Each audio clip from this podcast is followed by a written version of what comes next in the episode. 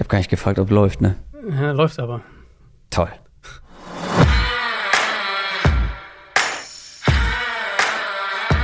Down, Set, Talk. Der Football-Podcast mit Adrian Franke und Christoph Kröger.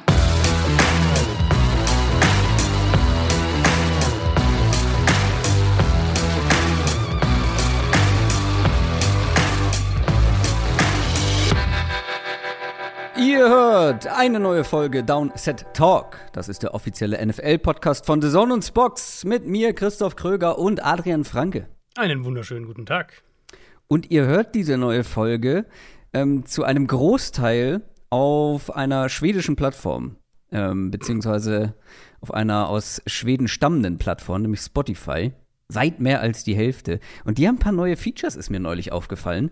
Ähm, zum Beispiel, es gibt endlich Kapitelmarken, ja, also ihr könnt springen, wenn, ihr- wenn ihr die News eh schon alle kennt, könnt ihr direkt zur Draft Preview gehen. Ähm, ihr könnt uns bewerten, das haben schon fast 8000 Leute gemacht. Zum Glück größtenteils sehr positiv. Könnt ihr auch gerne machen, falls das noch nicht geschehen ist. Und man kann jetzt so richtig interagieren. Ähm, da werden, also man kann den Podcast quasi auch schriftlich bewerten. Man kann sozusagen einen Kommentar abgeben. Und ich habe jetzt auch entdeckt, wie ich die Frage ändern kann. Zum Beispiel, wenn ihr die Wide Receiver Folge gehört habt, dann steht da die Frage, ähm, was sagt ihr zu den Wide Receivern? Ja, und da könnt ihr dann könnt ihr dann was schreiben. Also wenn ich sage, gebt uns gerne Feedback auf eine Folge, könnt ihr das ab sofort auch in der Spotify-App machen. Finde ich eine gute Sache. Und bei den Running Backs heute ist das natürlich auch wieder der Fall, weil das ist eine Running Back-Klasse. Ich will noch nicht zu viel verraten. Und wir müssen ja auch, wir müssen das Ganze positiv gestalten. Und normalerweise ist das ja auch definitiv eine meiner Lieblingsfolgen. Jedes Jahr als bekennender, großer Running Back-Fan. Aber, äh, ja, äh, wie, wie, also, Naja, also ich will nicht mal sagen, es ist eine schlechte Klasse. Es ist einfach eine Klasse, die nee, aber. all over the place ist. Ja, Also- aber eine Klasse, wo es, also ich finde, es gab jetzt die letzten Jahre, auch wenn, wenn die Klasse vielleicht nicht ganz so tief war und so weiter, es gab halt immer ein, zwei, drei, vier Leute, wo ich mir vorstellen konnte, ja, die werden eine längere NFL-Karriere hinlegen. Ja. Das ist schon dünn dieses Jahr. Ich glaube, es wird die auch in dieser Klasse geben. Es ist nur schwerer, sie zu identifizieren, finde ich, weil es viele Backs gibt, die ich sehr, sehr ähnlich am Ende gegradet habe und ähm, die auch ein ähnliches Profil so ein bisschen haben. Also, wo ich sage, das so dieser, ich glaube, ich habe mir noch nie so häufig bei, einer, bei irgendeiner Draftklasse, irgendeiner Position aufgeschrieben, solider Allrounder. Weil ich finde, da gibt es einfach gefühlt, also ich habe jetzt, ich weiß gar nicht, ich glaube 17, 19 Running Backs, irgendwie sowas habe ich gesehen. Und ähm, das habe ich bestimmt, das ist bestimmt so eine meiner Bottomlines unter 6, 7, 8 Profilen von, von Running Backs. Findest du? Das ist einfach Also ja- ja. Ich habe da auch ein paar von, aber ich finde, es gibt viele, wo ich sage, die sind in dem Bereich richtig gut, wenn die das, das und das auch noch einigermaßen könnten. Oder bei vielen auch, wenn die ein bisschen größer und breiter Ja, gebaut wären. Das ist ein Thema, ja, das, ja. Mhm. Aber da sprechen wir natürlich dann noch ausführlich drüber, bevor wir zu den Running Backs kommen und damit auch zu unserer nächsten Draft Preview. Kommen wir zu einer schnellen Frage. Quick Question. Für alle, die neu mit dabei sind, vielleicht das erste Mal diese Woche, erstmal herzlich willkommen. Und zum anderen, wenn ihr auch eine schnelle Frage an uns habt, dann könnt ihr die stellen, wenn ihr uns supportet. Über Patreon, dann kommt ihr auf unseren exklusiven Discord-Channel und da könnt ihr die ganze Woche über Fragen für diese Rubrik einreichen. Und das hat Cleveland Steini auch gemacht. Cleveland Steini schreibt, ihr habt jetzt bereits einige Jahrgänge Draft Previews und Free Agency Previews hinter euch. Was war euer bisher größter Volltreffer bei einem von euch ausgemachten Sleeper? Also, welcher Spieler, der vorher under the radar war, ging nach eurer Nominierung tatsächlich durch die Decke? Das ist eine schwierige Frage, weil man müsste theoretisch, um die vollumfänglich zu beantworten, müsste man eigentlich sich sämtliche Notizen nochmal durchlesen, se- am besten nochmal in die Folgen reinhören, wen man überhaupt als Sleeper genannt hat. Ähm, ich glaube, das war jetzt bei uns beiden äh, sowohl zeitlich als auch ja, ähm, lusttechnisch nicht so richtig möglich. Also, ähm, das soll ja eine quicke Frage sein und auch eine quicke Antwort irgendwo. Also für einen Draft, finde ich, geht's, weil ich weiß nicht, wie du das sortierst. ja, aber hast ja du so wirklich Tabelle. Draft-Sleeper, die wirklich durch die Decke Naja, gegangen sind? Naja, also so, das, Ja, das würde ich jetzt nur, ich glaube, ich habe es ein bisschen weiter gefasst. Ich bin eher so in die Richtung gegangen, Spieler, wo ich äh, deutlich höher war als der Konsens. Ja, So gut, da habe ich auch einige. Weil Sleeper ist natürlich so, das ist ja dann, also ich, ja, so richtig durch die Decke gegangen, finde ich, ist dann schon, das ist dann schon echt selten. Also ich habe dann mal geguckt, äh, wen ich so als Sleeper in Draft Previews genannt habe. Mhm. Und dass man da einen Volltreffer landet, das ist schon, das ist schon selten, weil da Ja. sind wir dann, zum Beispiel bei den Receivern sind wir ja meistens dann so in der Region Platz 10 bis 15. Und vor allem habe ich auch das, oder mache ich das grundsätzlich so, wenn ich einen Spieler irgendwie sehr mag, dann versuche ich ihn schon, wenn es einigermaßen argumentativ möglich ist, in die Top 10 zum Beispiel oder in unser Ranking so zu bekommen. Ähm, und dann ist zum Beispiel ein Van Jefferson. So, ja, wenn der nicht so oft verletzt wäre, wäre der vielleicht, der hatte ein paar Momente bei den Rams. So. Das Ja. war ein Sleeper, den ich genannt habe, beispielsweise. Aber viele gibt's da nicht. Aber ich bin bei einem Free Agency Sleeper, den ich wirklich als ganz konkret als Sleeper genannt habe, gelandet. Okay. Und zwar, äh, ich, das müsste letztes Jahr gewesen sein, letzte Offseason. Da habe ich Uchenna Nwosu als Sleeper gehabt. Ah, sehr gut, ja. Und äh, über den wurde nicht so viel gesprochen, weil, weil er bei den Chargers so Rotations-Pass-Rusher war. Ja, ganz gut, wenn er auf dem Feld war, aber das war er halt nicht besonders oft und ähm, war ein relativ effizienter Pass-Rusher und den habe ich als Sleeper genannt und der ist dann zu den Seahawks gegangen, hat damit Abstand seine beste Saison gespielt. 62 Pressures, 10 Sacks und ist jetzt vielleicht oder zumindest stand jetzt sowas wie der Nummer 1 Edge-Rusher Edge -Rusher bei den Seahawks ich finde schon, dass man das irgendwo als Volltreffer äh, ausmachen kann, weil der Ja. war nicht in unseren Ja. Rankings dabei. Ja, finde ich gut. Also für Free Agency habe ich ja meinen Evergreen, Shaquille Barrett, den Ja. ich damals 2019 als einen meiner, ähm, da hatte ich ihn wirklich auch, ich glaube, Sleeper habe ich es da nicht genannt, aber Under the Radar Free Agent. Ähm, und der ja damals auch, ich glaube, für ein Jahr und irgendwie 5 Millionen oder sowas bei den Bucks am Ende Ja. unterschrieben hat. Und jetzt ne, Ja, wissen wir alle, wo der, was aus dem wurde. Ähm, deswegen Das ist auch, als, äh, als wir die Frage ausgesucht haben, habe ich Mhm. gesagt, ja gut, bei dir ist einfach. Sehr, sehr genau. Shaq Barrett, das Genau, war ein absoluter Volltreffer. den habe ich halt auch schon häufiger genannt. Deswegen bin ich mal so ein bisschen zum Draft gegangen. Und ich habe ich habe es in zwei, zwei mögliche Antworten. Das eine ist eben, wie ich es eben gesagt habe. Man könnte, wenn ich halt Ja. sage, da sind keine Sleeper, aber das sind Spieler, bei denen ich signifikant höher war als der Konsens und die eingeschlagen sind in meinen Augen. Ähm, und tatsächlich, das Muster bei mir sind die Wide Receiver, weil ich bin mal meine Big Boards durchgegangen der letzten Jahre. Ähm, DK Metcalf war mein Nummer 1 Receiver in seiner Klasse. Der hätte eine Top 15 Grade bei mir, also ich hätte den Top 15 genommen. Da ging ja Aber damals. Warst du da signifikant höher als der Konsens? Weil ich habe ganz viel Gegenwind bekommen und ich hatte ihn an drei. Sagen wir mal, sagen wir mal zur NFL vielleicht, weil er ging ja Ende der zweiten okay. Runde. Ja, gut. Ähm, okay. Genau, das war einer dann ähm, T. Higgins damals. Bei dem war ich auch deutlich Ja, höher. den als- hatten wir beide sehr hoch, das genau. stimmt. Als der Konsens. Aber dann bin ich bei einem gelandet, wo ich gesagt habe, das ist tatsächlich ein Sleeper. Ähm, jetzt durch die Decke gehen ist vielleicht ein bisschen viel gesagt, aber in seiner Rolle kann man es eigentlich schon sagen. Und der passt sogar zur heutigen Folge. Ähm, hast du eine Idee, wer es sein könnte? Ähm, oh ja, Kinyin Wangu. Ganz genau. Ja, ich weiß noch, dass ich damals, das war vor zwei Jahren, ähm, den hatte ich da in der Draft-Folge als meine Nummer 10 Running, als meine Nummer 10 Running Back reingepackt, Ja. eben mit dem Zusatz, naja, ich mag den halt als, als Runner mit seinem Speed, aber vor allem ist er halt in meinen Augen der beste Returner im Draft. Und der hat jetzt in zwei Jahren drei Return-Touchdowns, ist ein Second-Team All-Pro-Returner gewesen, ähm, hatte einen, einen, einen Career-Return-Schnitt von fast 30 Yards bisher in den zwei Jahren. Und war ja auch damals dann, würde ich sagen, also ich habe den nirgends in einem Top 100 Board gesehen vor dem Draft. Ähm, Und der war, ich glaube, Pick 119, ich habe es mir sogar irgendwo aufgeschrieben. Äh, vierte Runde, auf jeden Fall. Äh, ja, 119, genau, Pick 119. Also ging dann auch höher, als ich, als es, glaube ich, so ziemlich jeder gedacht hatte. Und das war so einer, bei dem ich Ja. äh, auf jeden Fall höher war als, als viele und der auf jeden Fall, finde ich, in diese Sleeper-Kategorie passt. Ja, da müsste ich dann wirklich noch mal alle Draft-Rankings durchgucken. Bei sowas habe ich halt Jalen Hurts im Kopf, wo ich Stimmt, höher ja. war als Mhm. einige, nicht als alle, aber als einige und ihnen das Starting-Potenzial ähm, zugesprochen habe, zugetraut habe. Gardner Minshew hatten wir beide hoch. Ja.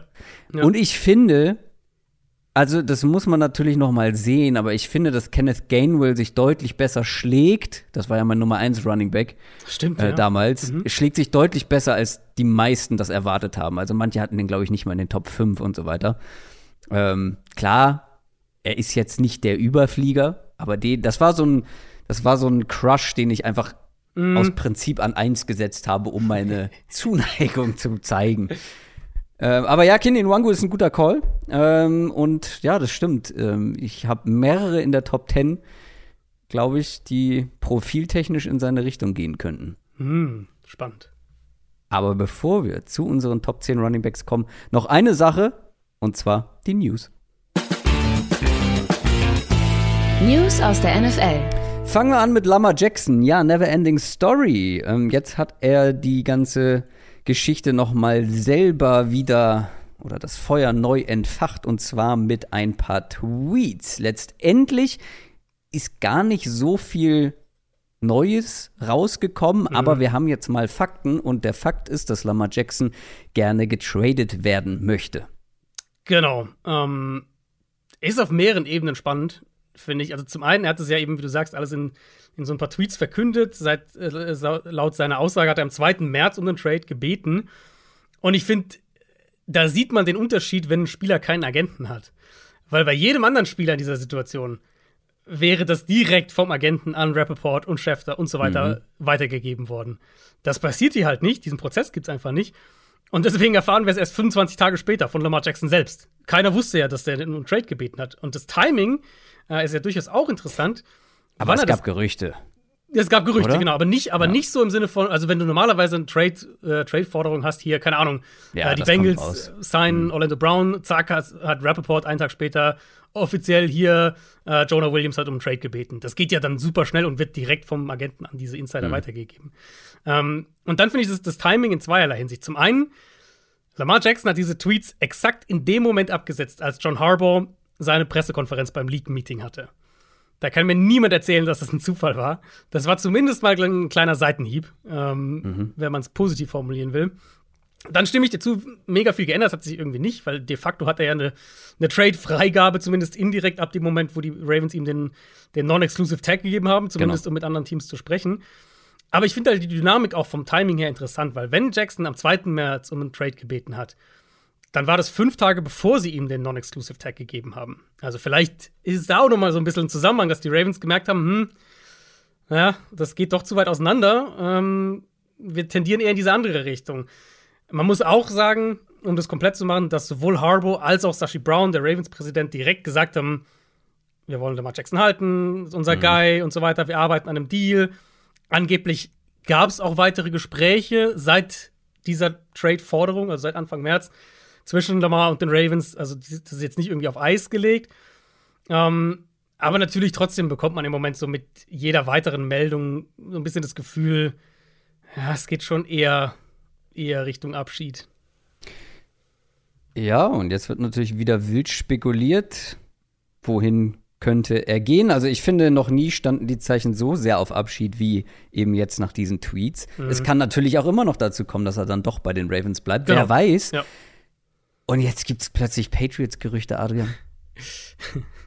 Das wäre, Das wäre eine sehr. ein- also wenn das wirklich Treffer. passiert, das wäre, glaube ich, mein bester Take, den ich in fünf Jahren Downset Talk abgeliefert habe. Dieser Hot Take, dass äh, die Patriots Lama Jackson holen, das wäre natürlich äh, genial, aber es gibt natürlich auch noch ein paar andere Teams. Ja. Ähm, die schönste Storyline, würde ich ja sagen, wäre, wenn die Jets jetzt sagen, ach, scheiß drauf, Packers, ey, lasst, lasst uns in Ruhe, Aaron Rodgers, Hm. komm, bleib halt da. Viel zu viel Hickhack, wir holen uns einfach Lama Jackson. Ja, aber gut, da ist ja eh, also gefühlt, ich habe das gestern getweetet, äh, so während ganz Twitter sich streitet, welches Team jetzt da die Leverage hat und wer nicht, hat man so den Eindruck, den beiden Teams ist es völlig wurscht und keiner interessiert sich für die Leverage, weil die Jets direkt gesagt haben, wir, wir haben kein Interesse an Lamar Jackson, wo sie ja theoretisch zumindest mal hätten sagen können, ja, wir gucken mal und äh, vielleicht doch in eine andere Richtung so ein bisschen die Packers unter Druck setzen. Überhaupt nichts. Und währenddessen die Packers äh, sagen, also sind ja gerade jetzt diese, diese League-Meetings, das heißt, wir kriegen auch die ganzen Aussagen ganz frisch von den Verantwortlichen und die Packers halt äh, nochmal öffentlich erklären, wie katastrophal eigentlich die ganze Kommunikation mit Rogers war und wie, ja, also sogar relativ klar das Bild vermitteln, das wird nicht mehr zu retten sein. Also irgendwie sind da beide Seiten nicht so daran interessiert, eine Leverage noch aufzubauen. Große Shitshow auf jeden Fall. Ähm, kommen wir zu einer schöneren Nachricht und zwar Bobby Wagner, der verlorene Sohn, er kehrt zurück und zwar nach Seattle. Genau, Seahawks hatten ja einen Need of Linebacker, Cody Barton, der letztes Jahr in Ordnung war, würde ich sagen. Den haben sie nicht gehalten, der ist nach Washington als Free Agent. Hier schwingen natürlich auch mehrere Soft-Faktoren mit, ganz klar, die Story, äh, so die Rückkehr, langjährige Heart and Soul der Defense. Natürlich auch irgendwo, was ein Bobby Wagner als Leader in dem Lockerroom machen kann. Ähm, und zahlst du dem sieben Millionen für ein Jahr, auch wenn er wahrscheinlich rein sportlich jetzt nicht mehr auf diesem Level ganz ist. Er war letztes Jahr gut. Aber er war gut. Genau, war letztes Jahr gut. Deswegen, ich bin gespannt, wo und wie genau sie ihn einsetzen wollen. Sie haben ja Jordan Brooks als ihren mhm. rangy Linebacker. Sie haben Devin Bush geholt. Mal schauen, was sie mit dem planen. Wagner ist halt für mich nicht mehr dieser Linebacker, der sich viel im Raum bewegen sollte. Bei, bei den Rams fand ich, war er halt auch deswegen so gut, weil sie ihn eher in klar definierten Räumen haben arbeiten lassen. Also eben auch zum Beispiel viel als Blitzer. Und die Rolle, glaube ich, kann er auch für die Seahawks ausfüllen. Und ich vermute, dass wir ihn auch vermehrt so sehen werden. Also mehr in der Rolle, die er für die Rams letztes Jahr hatte und weniger in dem, was er die Jahre davor für die Seahawks gemacht hat. Wir haben gerade schon über die Jets gesprochen. Die ähm, hat man so das Gefühl, bereiten schon mal alles für Aaron Rodgers vor in der Offense. Und zwar haben sie noch mal Draft Picks ähm, gesammelt. Und zwar, indem sie Wide Receiver Elijah Moore zu den Browns getradet haben. Einen Pick zumindest, ja. ja Beziehungsweise stimmt, ein Pick. Ein, ein Pick Upgrade. Genau, ein Pick Upgrade. Ja. Äh, sie kriegen Pick 42 und schicken im Gegenzug Elijah Moore und Pick 74 ähm, schicken sie mit nach Cleveland, also die Browns schicken Stimmt, ihren zweiten. Sie haben ja sogar noch einen abgegeben. Genau. Also haben sie genau. ja nicht mal was. Na gut. Nee. Ja, Upgrade. ja also mhm. vom, und vom Value her ist es halt auch echt so. Das kommt ein bisschen drauf an. Das ist ja eigentlich, eigentlich auch ein spannendes Thema für sich. Es gibt ja diese verschiedenen Draft Value Charts und der spannende Part ist eben, verschiedene Teams nutzen unterschiedliche Charts. Das heißt, dass für das eine Team vielleicht dann auch bei Draft Trades aussieht wie der Mega Win, sagt das andere Team, wir haben euch hier komplett die Hose runtergezogen. So, also Teams haben da unterschiedliche Value Charts. Ähm, nach der einen Value Chart ist das so ein, ungefähr ein Drittrunden-Pick, nach anderen ist es ein Sechstrunden-Pick. Also der, das von Pick 74 auf 42 zu klettern, der Value letztlich, den sie hier bekommen haben. Und er kostet die Browns halt auch fast nichts für die nächsten beiden Jahre. Ich habe es nachgeschaut, 1,4 Millionen in der kommenden Saison 1,8 2024 für einen Receiver, der, finde ich, eine super Ergänzung zu Amari Cooper ist. So als, als Yards after Catch Waffe, die ihnen auch gefehlt hat, finde ich, underneath wahrscheinlich auch eine, eine große Target ähm, Workload bekommen kann. Elijah Moore hatte eine richtig gute Rookie-Saison und ich habe dann auch nie so ganz verstanden, was da äh, genau kaputt gegangen ja. ist, weil, wie gesagt, erste Saison war super und dann zweite Saison hat irgendwie gar nicht mehr funktioniert. Für die Browns ergibt es viel Sinn. Bei den Jets hatte man, fände ich, schon so den Eindruck, ähm, dass da irgendwie was kaputt gegangen ist und sie ihn halt ja. traden wollten. Da gab es ja auch schon Trade-Gerüchte zur, zur ja, Deadline vergangene Saison. Genau, wollte ich gerade sagen, da gab es schon länger Trade-Gerüchte und ersetzt haben sie ihn, auch was den Spielertypen angeht, mit Ex-Chiefs Wide Receiver Nicole Hartman. Genau, das war ja auch zeitlich wirklich, ich glaube, Hartman kam zuerst und dann ein paar Minuten später der Trade. Ähm, ist ein Jahr bis zu 6,5 Millionen, vier sind garantiert. Also so eine ja, eine gute, eine gute Lösung als Nummer drei. Letztlich in der Offense, sie haben ihre Nummer eins mit Garrett Wilson. Alan Lazard, so als dieser Big Slot Receiver, kommt rein. Noch haben sie Corey Davis, mal gucken, ob sie den halten. Und ich schätze ehrlich gesagt, Nicole Hartman wird in erster Linie auch wieder diese Gadget-Rolle übernehmen, Jet Sweeps und sowas laufen. Und dann halt wirklich die Nummer drei in der Offense sein. Wir haben die Carolina Panthers schon ein bisschen dafür kritisiert, dass man in diesem Trade, um an 1 zu kommen im Draft, auch Wide Receiver DJ Moore abgegeben hat und damit natürlich ja einem möglichen oder einem kommenden Rookie Quarterback eine wichtige Waffe weggenommen hat. Allerdings hat man seitdem einiges getan. Adam Thielen ist äh, jetzt bei den Panthers und ein anderer DJ ist jetzt auch in Carolina, nämlich DJ Chuck. Ja, das hatten wir sogar den Namen sogar mal reingeworfen, ähm, mhm. dass der da Sinn ergeben würde. Mag ich sehr für die Panthers. Ist auch ein kompletter Low-Risk-Move, sind ein Jahr 5 Millionen. Der gibt ihnen zum einen diese vertikale Outside-Präsenz, die gefehlt hat. Und gleichzeitig hat Frank Reich auch schon gesagt, ja, sie wollen eigentlich gerne seinen Route so ein bisschen erweitern. Ähm, was ich mir halt bei einem Receiver mit der Größe und dem Speed vorstellen kann, sind viele auch Inbreaker, vertikales Play-Action-Passspiel, so diese Rolle. Und ich meine, das ist jetzt kein nachhaltiges Receiving Core, was sie da aufbauen, aber Thielen ist eine gute kurzfristige Lösung. Chark jetzt zumindest mal ne, für ein Jahr und, und wir wissen, dass der eine, eine solide Outside-Lösung ist. Sie haben sich halt eine kurzfristige Baseline eingekauft und ich denke immer noch, dass Receiver im Draft eine serielle Option ist. Also ich glaube, dass das weiterhin ein Thema ist für die Panthers, vielleicht an, mit dem zweiten, dritten Pick ähm, einen, einen Receiver noch zu nehmen. Aber sie geben halt zumindest mal, werden sie ihrem Rookie-Quarterback eine gewisse Baseline geben und ich glaube, das ist ganz wichtig. Stichwort Baseline. Die hatten die Ravens auf Wide Receiver jetzt einige Jahre in Folge nicht unbedingt. Auch diese Offseason geht man da wieder etwas gemächlich zu, zu Werke. Man hat immerhin jetzt mal ein bisschen Erfahrung mit reingeholt und zwar in Form von Nelson Aguilar. Ja, ist ja so ein bisschen das Thema äh, dieser Ravens Offseason, dass viel investieren sie nicht. Jetzt auch hier ein mhm. Jahr 3,25 Millionen, also ja, wirklich ganz low vom Preis her. Und man hat natürlich schon den Eindruck, dass da vieles auf Eis liegt, gerade weil natürlich jeder in Baltimore wartet, was mit Lamar Jackson passiert. Ähm, mhm. Aguilar ist nicht mehr als eine, eine vertikale Speed-Option, was würde ich sagen, von der Rolle her zumindest der Offense gut tut.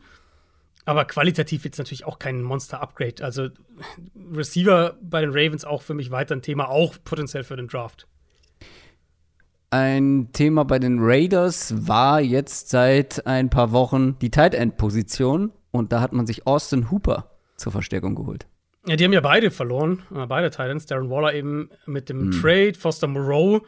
Stimmt. Äh, ja, bei Moreau ist ja so ein bisschen eine tragische Geschichte, der auch Free Agent war und dann beim Medizincheck bei den Saints wurde ein Tumor bei ihm entdeckt. Ähm, dementsprechend hat der seine Karriere jetzt erstmal vorübergehend beendet. Ich glaube, so hat er das formuliert. Hofft natürlich, dass er dann wieder spielen kann, wenn das hoffentlich alles wieder überstanden ist. Ähm, aber Raiders in jedem Fall beide Starting, Starting Tight Ends, die sie ersetzen müssen. Ich glaube, Hooper ist halt immer noch ein solider Allrounder. So, mhm. du, auch hier wieder so ein bisschen die Baseline auf der Position. Da zahlen sie auch nur knapp drei Millionen für ein Jahr. Dann haben sie noch O.J. Howard dazu geholt. Der war letztes Jahr äh, bei den Texans. Der eine oder andere erinnert sich vielleicht. Der hatte gleich im ersten Spiel zwei Touchdowns und dann den Rest des Jahres absolut nichts mehr gemacht. Aber sie gehen halt so ein bisschen auf eine Baseline mit Hooper, vielleicht noch ein bisschen Upside mit O.J. Howard, je nachdem, was man da noch erwartet. Trotzdem würde ich sagen, unterm Strich ist es schon ein klares Downgrade und sie haben ihre Receiving-Kompetenz auf jeden Fall mehr auf die, auf die Wide Receiver verlagert. Bleiben wir beim Thema Tight Ends. Auch die Bengals hatten da einen gewissen Need und haben sich jetzt Ex-Vikings Tight End Irv Smith geholt, von dem ich ja jahrelang den großen Breakout erwarte. Ja. Vielleicht kommt er jetzt mm. mit Joe Burrow zusammen. Der jährliche Sleeper. Ähm, ja. ja, Bengals ja Hayden Hurst verloren in der Free Agency. Da gab es Gerüchte, ja. dass sie ihn gerne gehalten hätten, aber dass Carolina dann so viel Geld äh, mehr geboten hat, dass die Bengals da nicht mitgehen konnten. Und Hurst war ja auch einer dieser Deals, über den wir gesprochen hatten, dass es so ein bisschen unerwartet viel Geld für ihn war. Ähm, jetzt Irv Smith für ein Jahr, wenig Geld, super Low-Risk-Move. Wenn der fit ist, das ist ja das große Thema einfach bei ihm, kann der eine, eine Waffe in dieser Offense sein. Ich würde vermuten, dass die Bengals auf der Position aber damit nicht durchsehen. Und das ist für mich ein Team, das an Tag 1 oder Tag 2, glaube ich, einen Titan draften wird. Die waren in vielen Mocks, waren sie mit, mit einem Titan an Tag 1 Bits äh, die letzten Wochen. Mal gucken, ob sich das jetzt so ein bisschen Richtung Tag 2 verschiebt, aber ich glaube, dass die mit einem ihrer ersten zwei, drei Picks einen Titan holen werden. Ansonsten ist ja noch Tanner Hudson da. So. Eben. Wir sprechen jetzt nicht mehr über Tight Ends, sondern wir sprechen über Running Backs. Der NFL Draft. Wir gucken auf den Draft 2023. Die nächste Preview steht an. Wir sprechen über meine Lieblingsposition. Wir sprechen über Running Backs. Und wir haben es ja schon so ein bisschen angedeutet. Wilde Klasse. Wild im Sinne von mhm. eigentlich unberechenbar und auch irgendwo ein Tinken underwhelming, wie ich finde. Mhm. Ähm, weil es gibt in jeder Positionsgruppe immer so eine so einen bestimmten Cut-off-Point, wo es nicht mehr wirklich den Konsens gibt. Weißt du, was ich meine? Also es gibt dann, yeah, es gibt yeah. ja schon häufig dann so die Top-Receiver, da sind sich irgendwie die meisten, fast alle einig, so das mhm. sind die Top-Receiver, die gehören da oben in jedes Ranking rein. Manchmal hat man, der eine hat noch einen Spieler da mit drin, den andere weiter unten, nach unten haben und so weiter.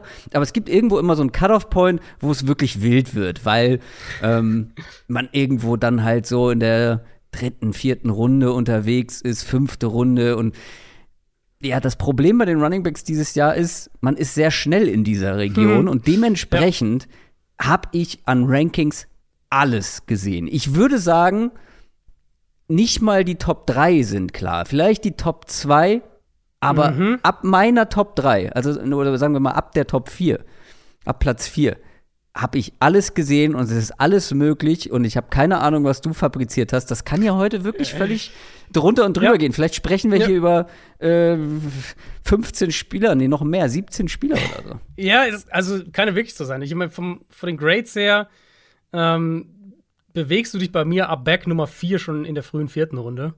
Ja, Also- nee, da bin ich natürlich äh, gewohnt etwas positiver, etwas Aber- höher bei Running Back. Aber das ist, glaube ich, eine Positionsfrage bei uns, Ja, dieser genau. Unterschied. Genau, genau, genau. Ähm, also, sagen wir so, ab, ab Running Back 5 bist du bei mir halt mitten in der vierten Runde. Und dann geht's bei mir halt, ah, ich habe nämlich drei Backs, die so Mitte, vierte bis frühe fünfte Runde.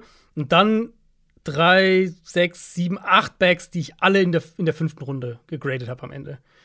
Das ist halt wirklich so diese Gruppe, wo du einfach davor dann sitzt und sagst, das ist halt, also die kannst, die, die sortierst du letztlich dann auch ein Stück weit einfach total nach persönlicher Präferenz, weil Ja. da kommt dann beim Grading was sehr ähnliches raus im Endeffekt und du hast dann so einen Spieler und das sind halt sehr verschiedene Spielertypen dann teilweise natürlich auch. Äh, ich habe es ja vorhin schon gesagt, für mich gibt es einige wirklich so, die diesen, diesen guten Allrounder-Stempel bekommen, aber es gibt halt auch diese ganz krassen Spezialisten und dann muss man ja so ein bisschen sich fragen, was rankt man höher, ab welchem Punkt ist der Spezialist sozusagen vielleicht mehr wert, ab welchem Punkt ist es sinnvoller, einen Back zu haben, der aber auch wirklich First und Second Down konstant spielen kann und so weiter. Also das ist so, so da kommt man dann sehr schnell in persönliche Präferenzen. Und deswegen ist es, glaube ich, bei dieser Klasse auch so krass, weil die im Prinzip das Mittelfeld beginnt ab Back 5 spätestens ähm, und geht halt bis Back 16 oder so. Und, und in der Range wirst, wird man alles finden, wie du gesagt hast, und in der Range wird man halt aber auch sehr nach, ähm,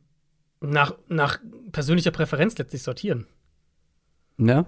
Ähm, ich habe, glaube ich, noch nie so viele Spieler so nah beieinander gehabt, also in Ja. einer Runde gehabt, Ja, ich was auch nicht. das Ich auch nicht. Ja. Grading angeht. Das ist wirklich, ähm, da wird wahrscheinlich der ein oder andere auch vielleicht einen Spieler vermissen, über den wir jetzt nicht sprechen werden. Wir werden natürlich nach den Top 10 noch mal den ein oder anderen Sleeper nennen. Und ich finde, die Gruppe hat das Potenzial, gerade weil diese, ja, diese, diese Region, diese, die Spieler alle da so eng beieinander sind, irgendwer aus der dritten oder vierten Runde, sagen wir mal, oder vierten oder fünften Runde, einer von diesen Running Backs wird überraschen, glaube ich. Bestimmt, einer ja, wird, bestimmt. wir werden in drei Jahren über einen aus dieser Region sprechen und sagen, krass, dass der sich so entwickelt hat.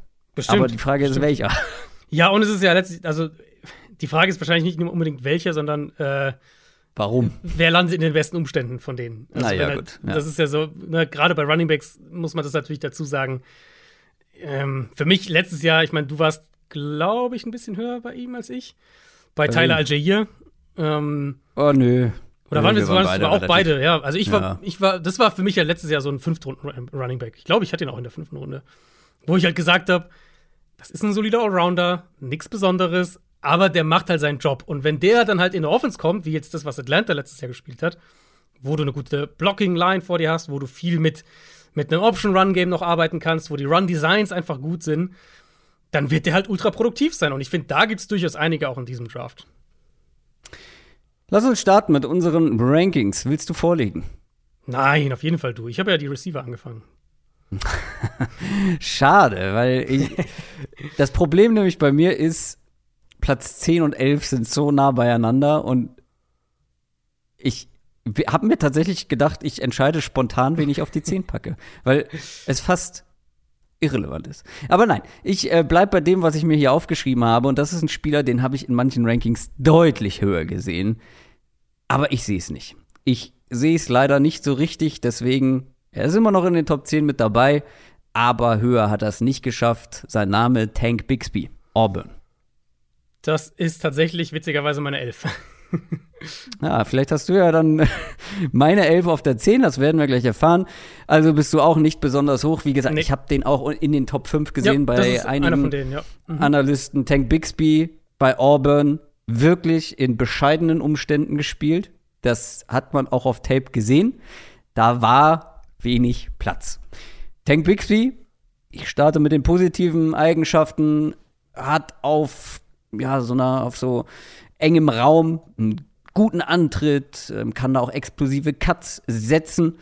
Ähm, aber vor allem alles nur, wenn er Platz bekommt. Und diesen Platz hatte er bei Auburn eben nicht besonders häufig. Da gab es nicht so berauschendes Run-Blocking.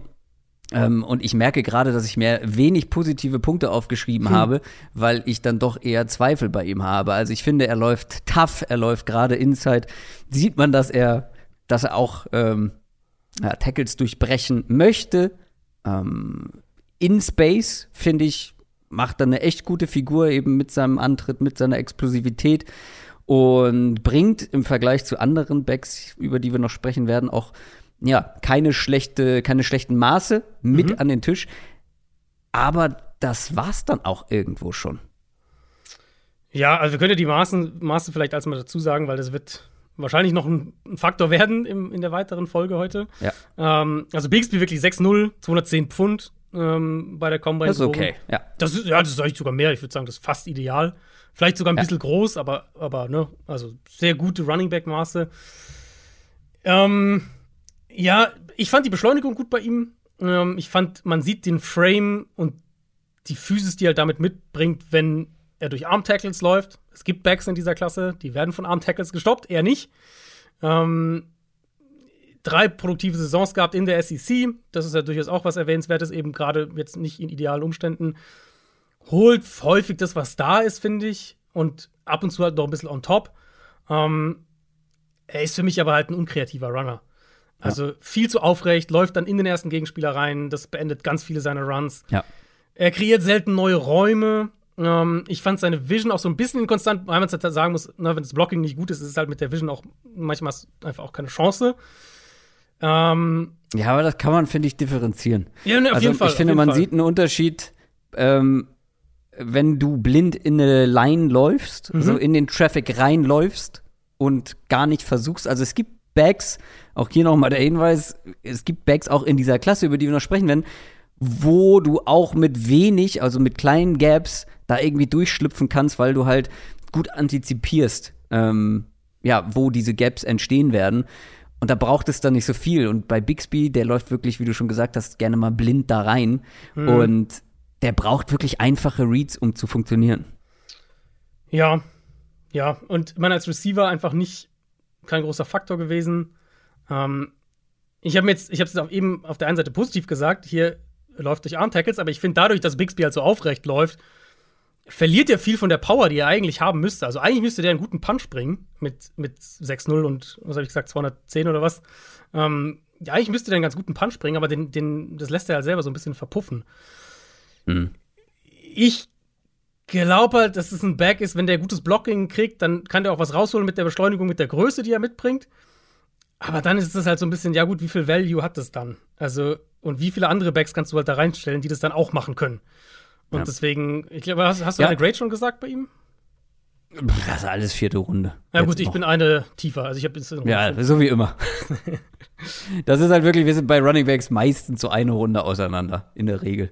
Wenn wir sie ja. ähnlich einschätzen. Ja, aber ja, also ich habe es aber auch dann, nachdem ich meine Rankings gemacht hatte und so, habe ich den auch dann so ein bisschen geguckt und der ist ja wirklich, also wie du gesagt hast, ist, manche haben den als ihren Nummer 5 Running Back. Bei mir war der irgendwo zwischen 11 und 15 im Endeffekt. Ne, das Problem bei Bixby ist bei mir, also, was ist denn, was ist das für ein Running Back, der halt mit Platz sehr dynamisch wirken kann, aber halt einfache Reads braucht, um diesen Platz zu bekommen, um zu explodieren. Und dazu dann gleichzeitig, also solche Backs gibt es viele, aber das sind dann meistens diese Home Run Hitter, die Ronald Jones finde ich ist immer das beste Beispiel dafür. Ronald Jones oder auch mhm. Daryl Henderson im College. Daryl Henderson, ja. der dann bei den Rams gelandet ist, das war so einer, wenn du dem, wenn der durch die Line kommt ohne Probleme, ohne groß Vision zu brauchen, ohne groß jetzt irgendwelche äh, das Blocking irgendwie zu lesen und zu antizipieren. Wenn du dem Platz gibst, dann hat er halt die Athletik, den Speed, oder haben sie beide gehabt, ähm, um dann halt da auch ein Big Play draus zu machen. Aber Big Spay hat gar nicht diese, diesen Top-Speed, diese Athletik, ja, genau, um dann wirklich genau. aus diesem Platz auch viel zu machen. Und das genau. ist halt so eine Kombi, wo ich sage, boah, dann nehme ich lieber den Spezialisten in einem Bereich. Entweder so ein shifty Mover, so ein shifty Back, der halt sich durchtänzen kann, oder halt wirklich den klassischen Home Run Hitter. Genau, so sehe ich es auch. Und das ist halt, das ist aber für mich diese Kategorie Back, also die Tyler Algier Kategorie Das, das ist für mich grob diese Richtung, wo du sagst, wenn der gutes Blocking kriegt, dann kannst du dich eigentlich schon einigermaßen darauf verlassen, dass der funktioniert. Aber wie viel ja, mehr kommt, kann er machen? Kommt, ja, genau, aber es kommt später noch, und zwar bei mir deutlich weiter oben, welche, die ich eher mit Tyler Algier vergleichen würde, weil bei Tyler Algier, finde ich, hat man zumindest, wie gesagt, ich war auch nicht so überzeugt von ihm, aber da siehst du zumindest die Power und kannst dir vorstellen, dass der Short Yardage auch mit wenig Platz einfach durch sein, durch diese Masse, die er mitbringt, durch die Gewalt oder auch die, das tiefe Pad-Level, wie man sagt, ja Menschen bewegen kann. Und mhm. ich sehe nicht wirklich, dass Tank Bixby jetzt irgendwie äh, ein guter Goal-Line-Back wird. Das ist aber eine wunderbare Überleitung, falls du nichts mehr äh, zu ihm hast. Zu meiner Nummer 10, weil ich glaube, der wird ein guter Goalback sein. Und das ist Dwayne McBride von UAB. Ist der in deinem Ranking? Der hat es last minute noch in mein Ranking geschafft. Erst heute analysiert. Sehr schön. Er ist meine Nummer 9, deswegen können wir darüber gleich gerne sprechen. Fantastisch. Also, äh, Dwayne McBride, ja. Ähnliche, ähnliches Gewicht, bisschen kleiner, 5'10, 209. 4,6 Yards nach Kontakt pro Run letztes Jahr. Ein absolut herausragender Wert. Der, äh, Wert. der hatte über 1000 Yards äh, nach Kontakt insgesamt. Letztes Jahr generell riesen Workload auch gehabt und trotzdem aber halt ähm, ziemlich gute Zahlen aufgelegt. Klar, bei UAB, das ist jetzt nicht Top-Top-Competition. Ähm, aber 1700 Rushing Yards bei über 7 Yards pro Run und 19 Touchdowns ist natürlich trotzdem eine Production, die man mal erwähnen kann. McBride ist halt wahnsinnig gut darin, durchs Zentrum zu laufen. Also zwischen den Tackles, da durch den Traffic zu navigieren. Ja. Da ist, da, ist, da ist seine Physis, da ist seine Balance, da kommt das alles zur Geltung. Ähm, und ich finde sogar in dem Bereich, wenn man so diesen, diesen eng definierten Raum betrachtet, da hat er sogar eine ganz gute Beschleunigung. Ähm, mhm. Wenn McBride mit Tempo dann da durch die Line kommt, dann hat er auch mal so ein 15, 20 Jahre da drin. Das ist nicht sein Spiel, jetzt wo ich sage, ne, wo wir es gerade gesagt haben, Home Run Hitter oder sowas, das ist er nicht. Aber er hat zumindest mal diese, diese, diese Chunks, hat er schon auch drin. Ich meine, auf über sieben Yards pro Run kommst du ja nicht einfach so. Ähm, wenn er halt mit Tempo durch die Line of Scrimmage kommt. Ich glaube, sein Spiel in der NFL wird vor allem der Chain Mover sein. Ähm, Chain Mover halt mhm. für mich ist wirklich einer, der verlässlich First Downs rausholt. Bei zweiter und fünf bringst du den rein und der holt dir sieben Yards. So diese Kategorie. Wie gesagt, Short Yardage, ähm, da wird er eine Rolle spielen. Ich finde, McBride läuft einfach, er ist halt, er ist natürlich, kommen wir gleich zum Negativen, er ist natürlich athletisch, quicknessmäßig und sowas, da ist er überall limitiert. Long Speed, wie gesagt, auch. Aber wenn er halt in der Mitte arbeitet, dann hat er, finde ich, wenig verschwendete Bewegungen, wenig so falsche Schritte. Da läuft er hart. No Nonsense Back habe ich mir bei ihm mehrfach aufgeschrieben. Ähm, und halt eben, wie gesagt, einfach ultra produktiv gewesen. Über die letzten zwei Jahre über 3000 Rushing Yards, 32 Rushing Touchdowns. Ich mag ihn, ich mochte ihn dann ein bisschen mehr als Bixby, weil ich glaube, McBride kann dir ein bisschen mehr kreieren, einfach weil er halt viel besser durch Kontakt ist. Um, ähm, und deswegen war er dann für mich die 10. Für dich ist er letztlich auch einen Platz höher als Bixby. Um, ähm, ich glaube, McBride ist so der, der, das ist auch wieder, ne, ist auch wieder so ein Back für mich, wo ich sage, pack den in der Offense mit gutem Blocking und der wird dir verlässlich gute Zahlen liefern. Aber ich glaube halt nicht, dass der, der wird dich nicht, der wird dich nicht flashen mit seinem Spiel. Das nicht. Gleichzeitig würde ich in zwei Dingen widersprechen. Zum einen glaube ich, ist das einer, der auch mit schlechtem Blocking deutlich mehr erreichen kann, ja, weil ja, mhm. er, er ist zwar nicht mega beweglich, aber er hat unglaublich schnelle Füße. Mhm. Also das ist eine Sache, die mir krass aufgefallen ist weil du hast ihn äh, maßlos unter Wert in Sachen äh, Size verkauft. Ich glaube, da hast du noch die, die College-Maße. Der ist 6,2 bei der Combine gemessen worden. Dann habe ich wirklich, ich habe die, ich hab eigentlich hier die Combine-Werte, dachte ich. Also ich habe bei mir hier stehen 6,2, 215 Pfund. Also groß, vor allem groß und ja, nicht gerade leicht. nee, leicht auf keinen Fall. Ähm, und gerade für diese Maße finde ich, also meine größte Stärke bei Dwayne McBride habe ich mir neu, also umfassend habe ich äh, Beine aufgeschrieben. Was meine ich damit? Die Beine sind nämlich zum einen schnell, und zwar schneller, als man das von einem 6'2", 215 Pfund Bag erwartet. Und gleichzeitig sind sie stark. Also er hat, es ist jetzt nicht der mega stärkste Receiver, äh, Receiver sage ich schon, äh, Running Back, aber du merkst, dass er im unteren Körperteil wirklich Kraft mitbringt und da dann eben auch Tackles durchbrechen kann. Und also ganz kurz, die Werte sind 15. Ich glaube, da hast du irgendwo Ja, dann hat Pro Football Focus in dem Draft Guide. Äh, Pro Football Quatsch Focus stehen. hat, hat äh, veraltete Zahlen oft, was die Größe angeht. Die haben, Ja, aber die, haben, na, ja, ja, genau. Aber die haben ja dann äh, noch zusätzlich im Pre-Draft-Testing die Combine-Zahlen. Mhm. Dann hat sich da jemand verschrieben. Also ich habe hier Combine-Werte 15, 209. Wirklich, ja. Dann muss man da mal Bescheid sagen bei PFF. weil die haben, 6-2 wäre auch wirklich, das Du hast vollkommen recht. wäre riesig gewesen. Ja, du hast vollkommen recht. Jetzt äh, hier, das, was ich jetzt aufgerufen habe, dann haben die bei Football in ihrem Draft Guide eine falsche Zahl stehen. Aber es passt ja auch viel besser zu seinem Running-Stil, finde ich. Weil er ist ja so ein bisschen, Ja. nicht Bowling-Ball, finde ich nicht, aber er ist halt, er läuft halt relativ kompakt mit seiner Physis. Also, gemessen daran, dass ich gedacht habe, er ist 6'2, habe ich mir aufgeschrieben, er spielt sowohl größer als auch kleiner, als er ist. Vielleicht erklärt das auch diese Wahrnehmung, weil offensichtlich stimmte seine Größe nicht, weil er spielt eben kleiner, weil diese Füße sich so schnell bewegen kann und dann bei diesen Inside Runs hat er auch die Kreativität, um da sich schnell durch den Traffic zu schlängeln und gleichzeitig spielt er größer, weil er echt tough spielt mit Effort und halt starken Beinen oder diesen starken Beinen ist er super schwer zu Boden zu bekommen. Aber wir haben noch gar nicht über die negativen Punkte gesprochen. Also, zuallererst mal muss man sagen, das ist keine NFL-Konkurrenz, gegen die er gespielt hat. Ähm, bei UAB, das ist ähm, überschaubar und er musste eigentlich auch so viel produzieren, um an Relevanz zu gewinnen, um überhaupt, ja, hier in einem Top 10 Ranking für die NFL aufzutauchen. Und das Ding ist, du hast es ja schon angedeutet, er ist nicht der Mega-Athlet, er hat nicht den Top-Speed. Genau. Und wenn er noch athletischer wäre, wäre er zum einen höher recruited worden aus der Highschool, weil da war er nicht mal unter den ersten 1600 Spielern, also richtig spät. Äh, und B hätte er, glaube ich, noch mehr Production gehabt. Aber Ja. ihn holen halt eben diese Lower-Level Defensive Backs, holen ihn halt oft ein in Open Space. Genau. Und generell in Space gefällt er mir dann auch nicht so gut. Ne? Also es gibt viele, Ja. die da noch kreieren, rechts, links wackeln, dann noch jemanden aussteigen lassen. Er, ihm fällt da meistens nicht ein und läuft dann halt ins Tackle. Brau man braucht dann auch eine gewisse Kraft, um ihn zu Boden zu bekommen, wie gesagt, aber viel mehr passiert da dann meistens nicht. Er gefällt wirklich, wie du schon gesagt hast, Short Yardage, im Traffic, between the tackles. Das sieht alles schon sehr, sehr gut aus. Irgendwo ist er eine Wildcard, wegen der Konkurrenz. Ähm, Ja, aber ich glaube, das wird sich schon ein bisschen übertragen. Also er wird natürlich nicht äh, diese, was habe ich jetzt eben, 4,6 Yards nach Kontrakt pro Run wird er natürlich nicht haben Nee. in der NFL. Aber ich finde, du kannst schon sein Spiel einigermaßen gut projecten. Weil er wird halt, er ist halt, er wird halt ein eindimensionaler Back sein letztlich, McBride. Er wird ähm, Short Yardage, Inside Runner, Goal Line Back, Chain Mover. Das wären so die vier Bereiche, wo ich sage, das wird Dwayne McBride sein in der NFL. Und halt wahrscheinlich nicht viel mehr. Über das Passspiel haben wir noch gar nicht gesprochen. der hatte zwei Catches letztes Jahr und drei Catches 2021. Also letzten, in seiner College-Karriere bei UAB hat er über 480 Runs und fünf Catches.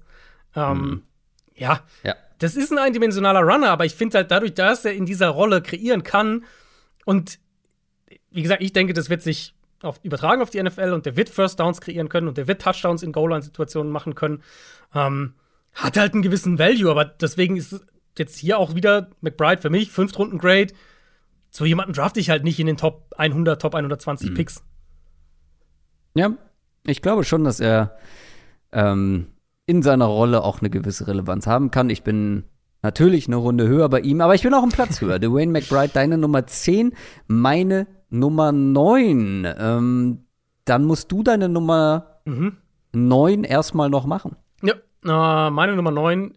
Ich kann mir nicht vorstellen, dass du nicht in deiner Top 10 hast. Ähm, ist Deuce Vaughn von Kansas State. Ja, das ist witzig, dass du den kleinsten Back seit 30 Jahren in der Top 10 hast und ich nicht. Es ging, Ah. Ich konnte ich es nicht machen. Es, nee. Shame on you. Ähm, Ja. Shame on you. Aber gut, fairerweise muss man natürlich sagen, 5,5 und 179 Pfund ist Der ist so groß wie ich. Der ist legit so groß wie Ja. ich. Und das ist winzig. Also Ja, in NFL. ja, ja. Also selbst nicht mal, also ich sag ja gerne mal dazu, ist ein Zwerg in NFL-Kontext. Deuce Vaughn ist ein Zwerg. Er ist klein, überhaupt keine Frage. Ähm, aber er macht halt so viel Spaß. Ja, er macht Spaß. Wahnsinniges Tape gehabt bei, bei, bei Kansas State. Hohe Ich muss mir auf jeden Fall einen anderen Sleeper überlegen, das ist dir klar. Ne? Ah, Weil sehr gut. das wäre Sehr gut. natürlich er geworden. Ja, ähm, hohe Production, auch hohe Volume gehabt. Ähm, Kansas State ist jetzt natürlich, ist jetzt ja nicht drittes Level Competition, was die spielen. Ja. Knapp 300 Runs gehabt, über 1500 Rushing Yards gehabt. Ähm, eine irre Agilität, gepaart eben mit einer ja. Explosivität und, und die beiden Sachen im Zusammenspiel. Da ist es halt ein Back, der Räume kreieren kann. Ich finde, Deuce Vaughn hat einen, einen, Laufstil, der seine Qualitäten absolut maximiert. Der kann mit Tempo-Runs nach außen pressen und dann scharf nach innen in eine Gap cutten und dann ist er halt weg erstmal. Er kann auch mit Geduld laufen, ist auch dann, finde ich, in der Lage, das habe ich bei, bei Vaughn häufig gesehen und das hat mir bei vielen Backs in dieser Klasse gefehlt. Er ist dann in der Lage, Verteidiger auf dem zweiten Level, also Linebacker in der Regel oder ein Safety mal, in eine Gap eben committen zu lassen und dann in eine andere zu attackieren. Mhm. Der läuft wirklich mit einem Plan und mit einer Vision. Das hat mir sehr, sehr gut gefallen bei ihm. Das erlaubt es ihm halt auch, Räume und Yards zu kreieren, selbst wenn er in dem Moment jetzt nicht unbedingt direkt einem Tackling-Versuch ausweicht oder irgendwie sowas. Und, und das finde ich halt bei ihm einen wichtigen Punkt, warum er es bei mir auch in die Top 10 geschafft hat, die Art und Weise, wie er das Feld sieht und wie schnell er reagieren kann, ähm, erlaubt Stu's Vaughn auch Short Yardage was rauszuholen, obwohl er überhaupt keine Physis mitbringt. Aber er sieht das Feld gut, er antizipiert Blocks und, und Räume gut. Und dann, finde ich, manipuliert er halt auch Gegenspieler mit seinen Bewegungen und mit, mit, mit seinen, ähm, ja, mit Körpertäuschungen oder mit angetäuschten Bewegungen in bestimmte Richtungen. Mhm. Als Runner super schwer zu greifen, super agil, wie gesagt, super quick. Ähm, wahrscheinlich die spektakulärsten Cuts dieser Klasse. Er kann, finde ich, halt auf hohem Tempo auch super easy stoppen, Richtung äh, wechseln.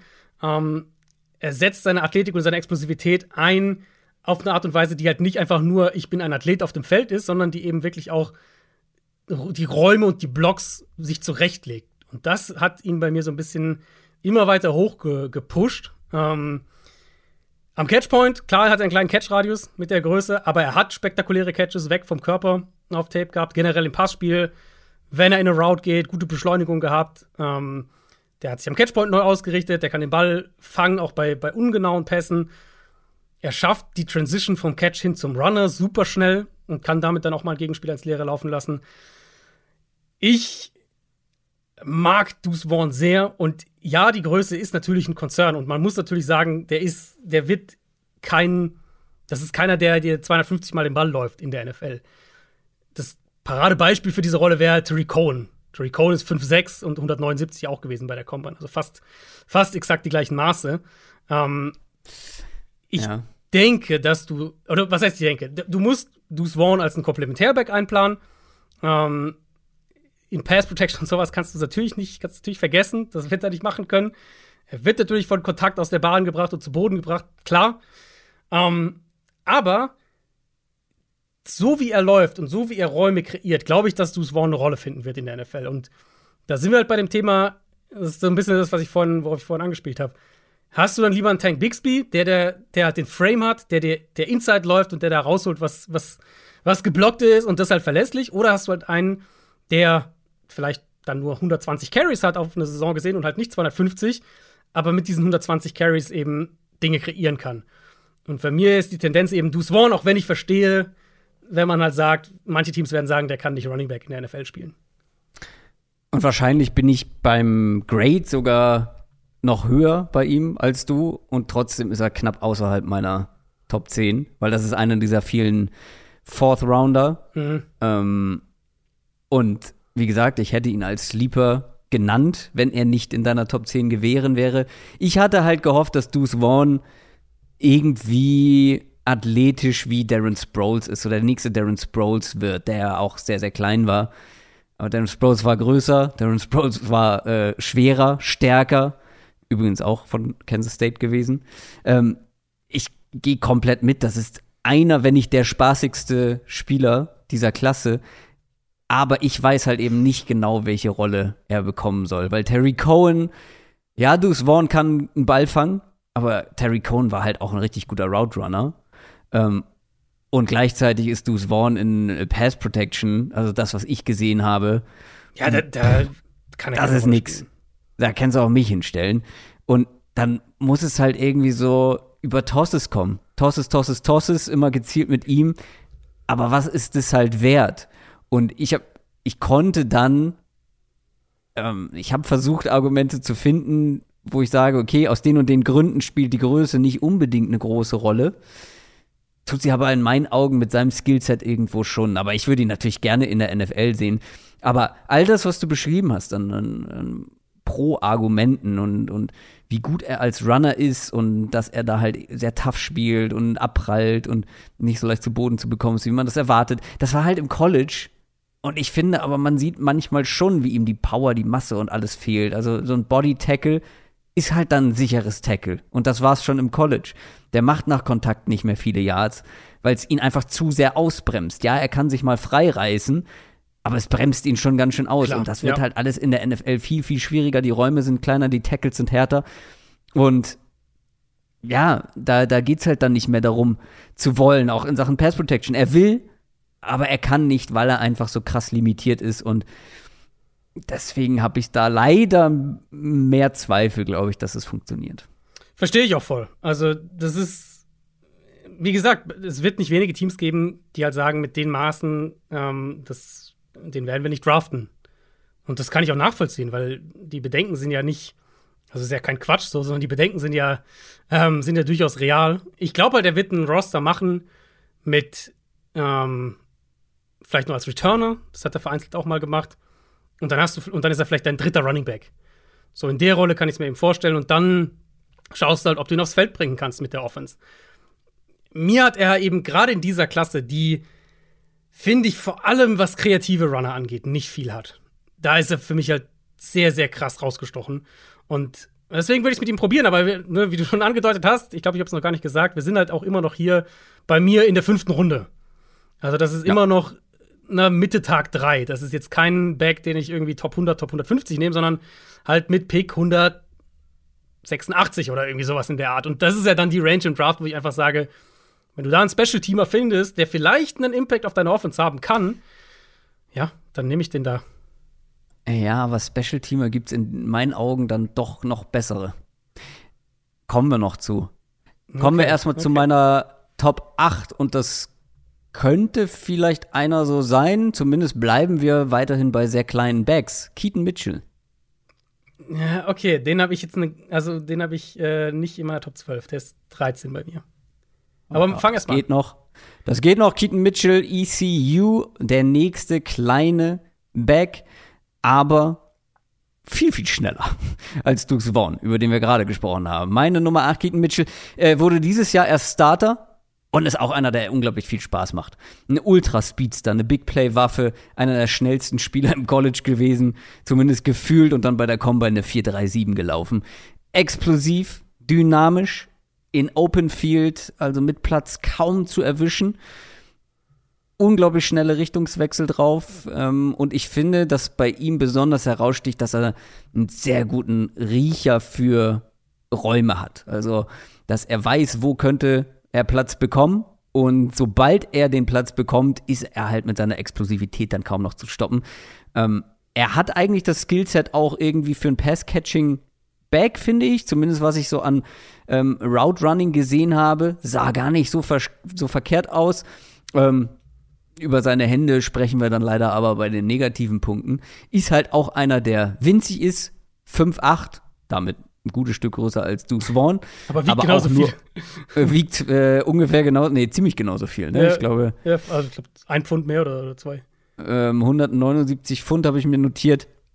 Ja, es ist normalerweise für einen Running Back zu wenig. Aber mit diesem Speed, mit der Explosivität und eben dieser Vision für Räume sollte er zum einen irgendwie eine Rolle in der NFL bekommen können und zum anderen als Returner interessant sein. Ich habe mir den, die, die Kern, eine der, also Speed und sowas bin ich natürlich voll bei dir. Explosivität ähm, ist halt schon echt krass, die Beschleunigung, die, die Keaton Mitchell hat. Ähm, seine 40 war ja der dritt, die drittschnellste Zeit unter den Running Backs bei der Combine. 10 Yard Split war der schnellste. Also der war schon. Das, war, das ist schon sein Trademark. Er hat ja auch die meisten Big Play Runs gehabt im College Football letztes Jahr. 31 Runs über 15 plus Yards. Also das ist ja wirklich sein, ähm, sein Bread and Butter. Der andere Punkt, den du so als, als, als, dein, als deine Säule sozusagen für dein Argument äh, hattest, den sehe ich genau andersrum, nämlich die Vision. Ich finde, die Vision bei ihm ist komplett davon abhängig, ob er den, den Run nach außen bouncen kann weil er will jeden Run rausbouncen, in meinen Augen. Ja, und, gut, das, ja. Äh, das habe ich mir als Negativpunkt auch aufgeschrieben. Ja, ähm, ja. Als größten, um genau zu sein. Aber ich weiß nicht, ob das ein. Das ist vielleicht dann, also vielleicht muss man hier differenzieren zwischen Inside Vision und Outside Vision. Weil der weiß ganz genau, wie schmal und klein er ist. Und diese kleinen Backs tendieren dann in der Regel auch immer nach außen zu kommen. Das macht er viel zu oft. Aber außen, finde ich, hat er dann, oder sagen wir es anders, ich habe gesagt, Riecher für Räume, sagen wir Riecher für Big Plays. Weil ich finde, sobald er dann outside ein bisschen Platz hat, kann er halt auch gucken, wo muss ich längs, mhm. um halt wirklich den Home Run zu, zu schaffen. Wenn er nach, genau, wenn er nach außen kommt, absolut. Also wenn ja, du einen ja. Back suchst, den du äh, via Scheme häufig nach außen in, in, ins Run-Game bringst, dann ja. wird er da deine, auch deine Big Plays, äh, wird er dir auch Big Plays liefern. Für mich war das halt der Unterschied zwischen Deuce Vaughn und Keaton Mitchell und wieso ich Deuce Vaughn in der Top 10 habe und Keaton Mitchell nicht. Ich finde halt, Vaughn hat gezeigt, dass er mit seiner Vision so gut arbeiten kann, dass er trotz seiner Größe auch Inside laufen kann. Mitchell in meinen Augen kann das bisher nicht. Also ich finde nicht, dass der innen laufen kann. Ähm, ich finde, der will quasi bei jedem Play in den Raum kommen, der will nach außen kommen, pusht halt konstant hart auf die, auf die äußere Schulter des Tackles dann manchmal auch viel zu schnell, dass sich die Blocks nicht limitieren können. Er will halt unbedingt nach außen kommen. Und ich glaube, dass ihn das in der NFL sehr, sehr limitieren wird, weil ich denke halt, bei Deuce Vaughn, ja, der ist noch mal ein bisschen kleiner, aber der wird, der ist nicht so vorhersehbar als Runner. Bei Keaton Mitchell, finde ich, ist, hast du so eine Situation, wo du als Defense eigentlich schon fast weißt, was er macht. Für, zumindest im Moment. Ähm, und durchs Zentrum kommt da halt einfach gar nichts. Ich finde, durch Kontakt sind er und, und Deuce Vaughn geben sie ehrlicherweise nicht viel. Aber Deuce Vaughn ist besser darin, äh, sozusagen zu verhindern, dass er durch die Mitte direkt Kontakt kriegt, während Mitchell halt direkt nach außen laufen will. Deswegen, ich habe mir Keaton Mitchell so ein bisschen als ein One-Trick-Pony aufgeschrieben. Das, der eine Trick ist sehr gefährlich. Wenn er in den Raum kommt, ist er weg. Ähm, aber ich sehe Mitchell als Runner vom Gesamtpaket trotzdem limitierter als Deuce Vaughn. Und deswegen für mich Keaton Mitchell nicht, nicht in der Top 10, nicht in der Top 12, sondern knapp dahinter ich bin der Meinung halt, dass Keaton Mitchells, Mitchells One-Trick eher in der NFL dann funktioniert, weil er da so gut ist als der eine Trick von Deuce Vaughn. Ja, ich finde, Vaughn hat mehrere Tricks. Tricks. Ja, ja, ja, ja genau, stimmt. Ja. Das stimmt, aber trotzdem, glaube ich, im Gesamtkontext ist Keaton Mitchell dann in der NFL, ist er für mich ähm, zukunftssicherer. Die zukunftssicherere Anlage. Aber das wird sich halt erst zeigen. Ich kann mir halt eben vorstellen, dass du mit Keaton Mitchell zumindest als Returner eine unglaublich gefährliche war. Ich weiß gar nicht, wie viel er das im College gemacht hat und ob überhaupt, aber ey, so schnell und dann halt in Space mhm. mit der Dynamik äh, und, und diesem, ja, die One-on-Ones kannst du gegen den kaum verteidigen. Und äh, ich, wie gesagt, ich stelle mir das als Returner sehr, sehr spannend vor. Aber da kommen noch ein, zwei Leute mehr, wo ich das erwarte. Meine Nummer 8, Keaton Mitchell. Wer ist deine Nummer 8? Ähm, so ein bisschen die größere Version von Keaton Mitchell, wenn man so will. Äh, Chase Brown von Illinois ist meine Nummer 8. Der hat es bei mir nicht in, der Top, in die Top 10 geschafft, gehört aber auch zu dieser ganzen Gruppe, wo wir jetzt auch noch drin sind. Mhm. Ähm, beziehungsweise mit Keaton Mitchell sind wir schon jetzt ähm, etwas höher, aber immer noch mit einem Viertrunden-Grade. Und ich glaube, Chase Brown hat das bei mir auch bekommen. Also nicht so weit weg. Ja, bei mir ist das jetzt die, das, das obere Ende quasi des Fünftrunden-Tiers. Ähm, ja, ich meine, Chase Brown, gute Beschleunigung, guter Outside-Runner, ähm, Big Play-Gefahr. Wenn er, ich fand ihn auch sehr, sehr gut, wenn er zum Beispiel hinter Pullblocks nach außen gehen konnte. Da ist er sehr gut gelaufen. Da läuft er geduldig und kann dann eben den Turbo zünden. Ja auch er konstante Big Play-Waffe eben gewesen. Äh, ich habe es eben bei, bei Deuce Vaughn gesagt, der hatte die meisten Runs über 15 plus Yards. Ähm, Chase Brown immerhin die elf meisten letztes Jahr im College Football gehabt. Er hat nach außen auch so dieses, dieses was, was finde ich am besten beschrieben wird mit Shot out of a Cannon. Also, dass er dann wirklich so auf einmal machst du so ein Boom und dann ist er weg. Das hat er auch in seinem Spiel. Ähm, ich finde, er läuft sehr entschlossen, sehr decisive. Ich habe relativ wenig wirklich eine negative Plays, die er verschuldet hat, sozusagen, als Runner gesehen. Ähm, bei, bei Chase Brown. Setzt die Füße schnell neu, beschleunigt dann gut, Richtungswechsel hinter der Line of Scrimmage sind gut. Äh, ich finde, er läuft relativ kompakt. Dadurch kann er die Bewegungen halt auch auf einem hohen Tempo noch kontrollieren. Balance durch enge Räume kann er so einigermaßen sichern. Er fängt den Ball in Ordnung, finde ich. Ähm, auch bei, bei Chase Brown war es so, dass er durchaus einige ungenaue Bälle in Anführungszeichen retten musste. Hat das, das konnte er auch. Nach dem Catch dann ein, ein guter Runner mit dem Ball in der Hand. Ähm, und ich finde, also Chase Brown ist für mich so einer, wenn er halt Raum bekommt, dann gibt er dir halt auch die 7, 8, 9, 10 Yards und potenziell auch mehr. Ähm, hat auch zwei 1000 Yards Saisons gehabt, 2021 über 1000 Yards, letztes Jahr sogar 1600 ähm, und 10 Touchdowns für Illinois. Er hat halt auch hier wieder, deswegen habe ich es eben gesagt, so ein bisschen die große Version von, von Keaton Mitchell. Ähm, er hat halt auch nicht viel Power durch die Mitte und da läuft er sich auch oft fest. Er ist, finde ich, auch ein Back, der Raum braucht für sein Spiel und halt idealerweise Raum nach außen hin braucht für sein Spiel. Ich glaube, dass, dass Brown eben, in, wie gesagt, auch hier so ein bisschen in der Offense, die ihn viel nach außen bringt, ähm, ob das jetzt Outside Zone ist, wie auch immer, dass Chase Brown da gut funktionieren kann. Aber ich habe Zweifel, dass er so, so ein Bell-Cow-Back werden kann in der NFL. Das, das glaube ich, das, das sehe ich nicht wirklich bei ihm. Ähm, sondern eben eher ein Komplementär-Back. Da sind wir halt immer noch in der Kategorie bei mir. Ähm, und die wird auch noch ein bisschen gehen, dass ich sage, ich glaube eher ein Komplementär-Back für ein geteiltes Backfield. Er ist ein verlässlicher Runner und dieser One-Cut-and-Go-Run, den er halt kann, der ist gefährlich und ich glaube, er kann dir bei Third Down eine, eine solide Receiving-Option aus dem Backfield bieten. Das Gesamtpaket ist in Ordnung, aber halt auch nicht viel mehr. Und dass er dann am Ende sozusagen meine Acht ist, war für mich auch so ein bisschen ein Statement über diese Klasse im Endeffekt. Ja, jetzt hast du mir ja schon die negativen Punkte quasi vorausgegriffen. Ja, stimmt. Ähm, mich hat er halt nicht so wirklich bekommen, weil ähm, du hast es angedeutet, die Power fehlt und mhm. gleichzeitig ist er schon größer als ein Keaton Mitchell oder ein Deuce Vaughn, spielt aber nicht so. Spielt, ja. finde ich, überhaupt ja. nicht so. Er müsste mit seinen Maßen anders spielen. Also, um es kurz zu fassen, er spielt kleiner als er ist und das ist nichts, was ich sehen möchte. Ähm, und du hast zwar ähm, die Bewegung bei Vollspeed oder auf hoher Geschwindigkeit angesprochen. Ich finde, da gibt es andere, die halt auch bei hoher Geschwindigkeit noch mehr diesen Jiggle haben, also noch schneller mhm. ähm, horizontal sich bewegen können. Und das fehlt mir bei Chase Brown schon irgendwo. Ähm, ja, und diese beiden Faktoren, ich habe bei Chase Brown so ein bisschen das Gefühl, das ist so ein ähm, Combine-Sternchen, weil er hat eine absurde Combine hingelegt, krasse Zahlen. Aber diese Zahlen haben mich krass überrascht im Vergleich jetzt zu einem Keaton Mitchell, wo ich finde, dass man diese Explosivität und den Speed auch noch mehr on Tape sieht. Mhm. Bei Chase Brown sieht man das auch, aber ich finde nicht ganz so in der Häufigkeit und in der Extreme. Und gleichzeitig verliert er halt ständig den Ball. Ne? Das ähm, hast du noch nicht angesprochen. Stimmt, ja. Der hatte dieses Jahr fünf Fumbles. Das ist schon, also auf College-Level in einer Saison. Das ist viel. Man muss bei Brown, finde ich, wenn man mit Volume-Stats argumentiert, muss man halt fairerweise sagen, der hatte fast 330 Carries. Also der hatte eine, eine in der, in der College-Saison, die ja äh, doch fünf Spiele kürzer ist, sechs Spiele kürzer ist als eine NFL-Saison, hat er quasi eine NFL-Workload. Also der, der hat schon brutal viele Carries gehabt. Das stimmt.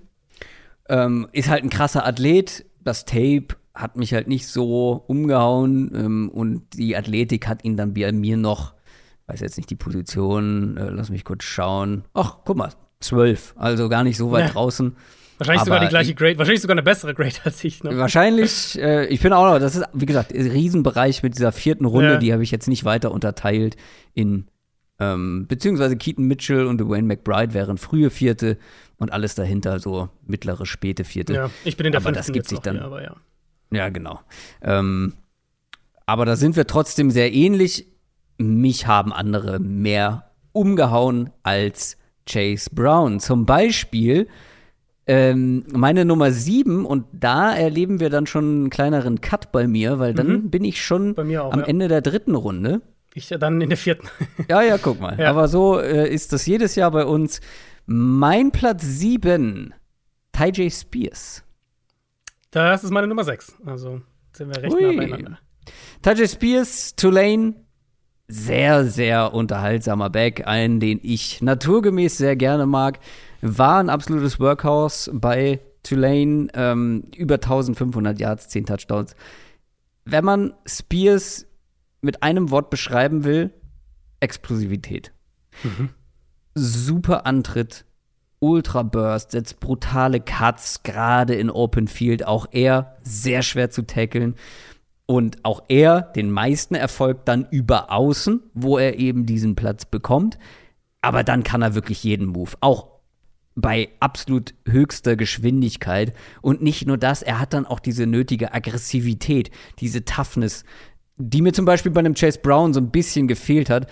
Und auch er hat High-End Long Speed. Also auch er kann die Big Plays dann äh, kreieren und äh, klingt gerade alles so wie bei, bei, äh, bei Mitchell, aber Spears, ähm, auch er, Supervision, wenn er dann äh, nach außen kommt, auch hier Auge fürs Big Play, Auge für die Räume.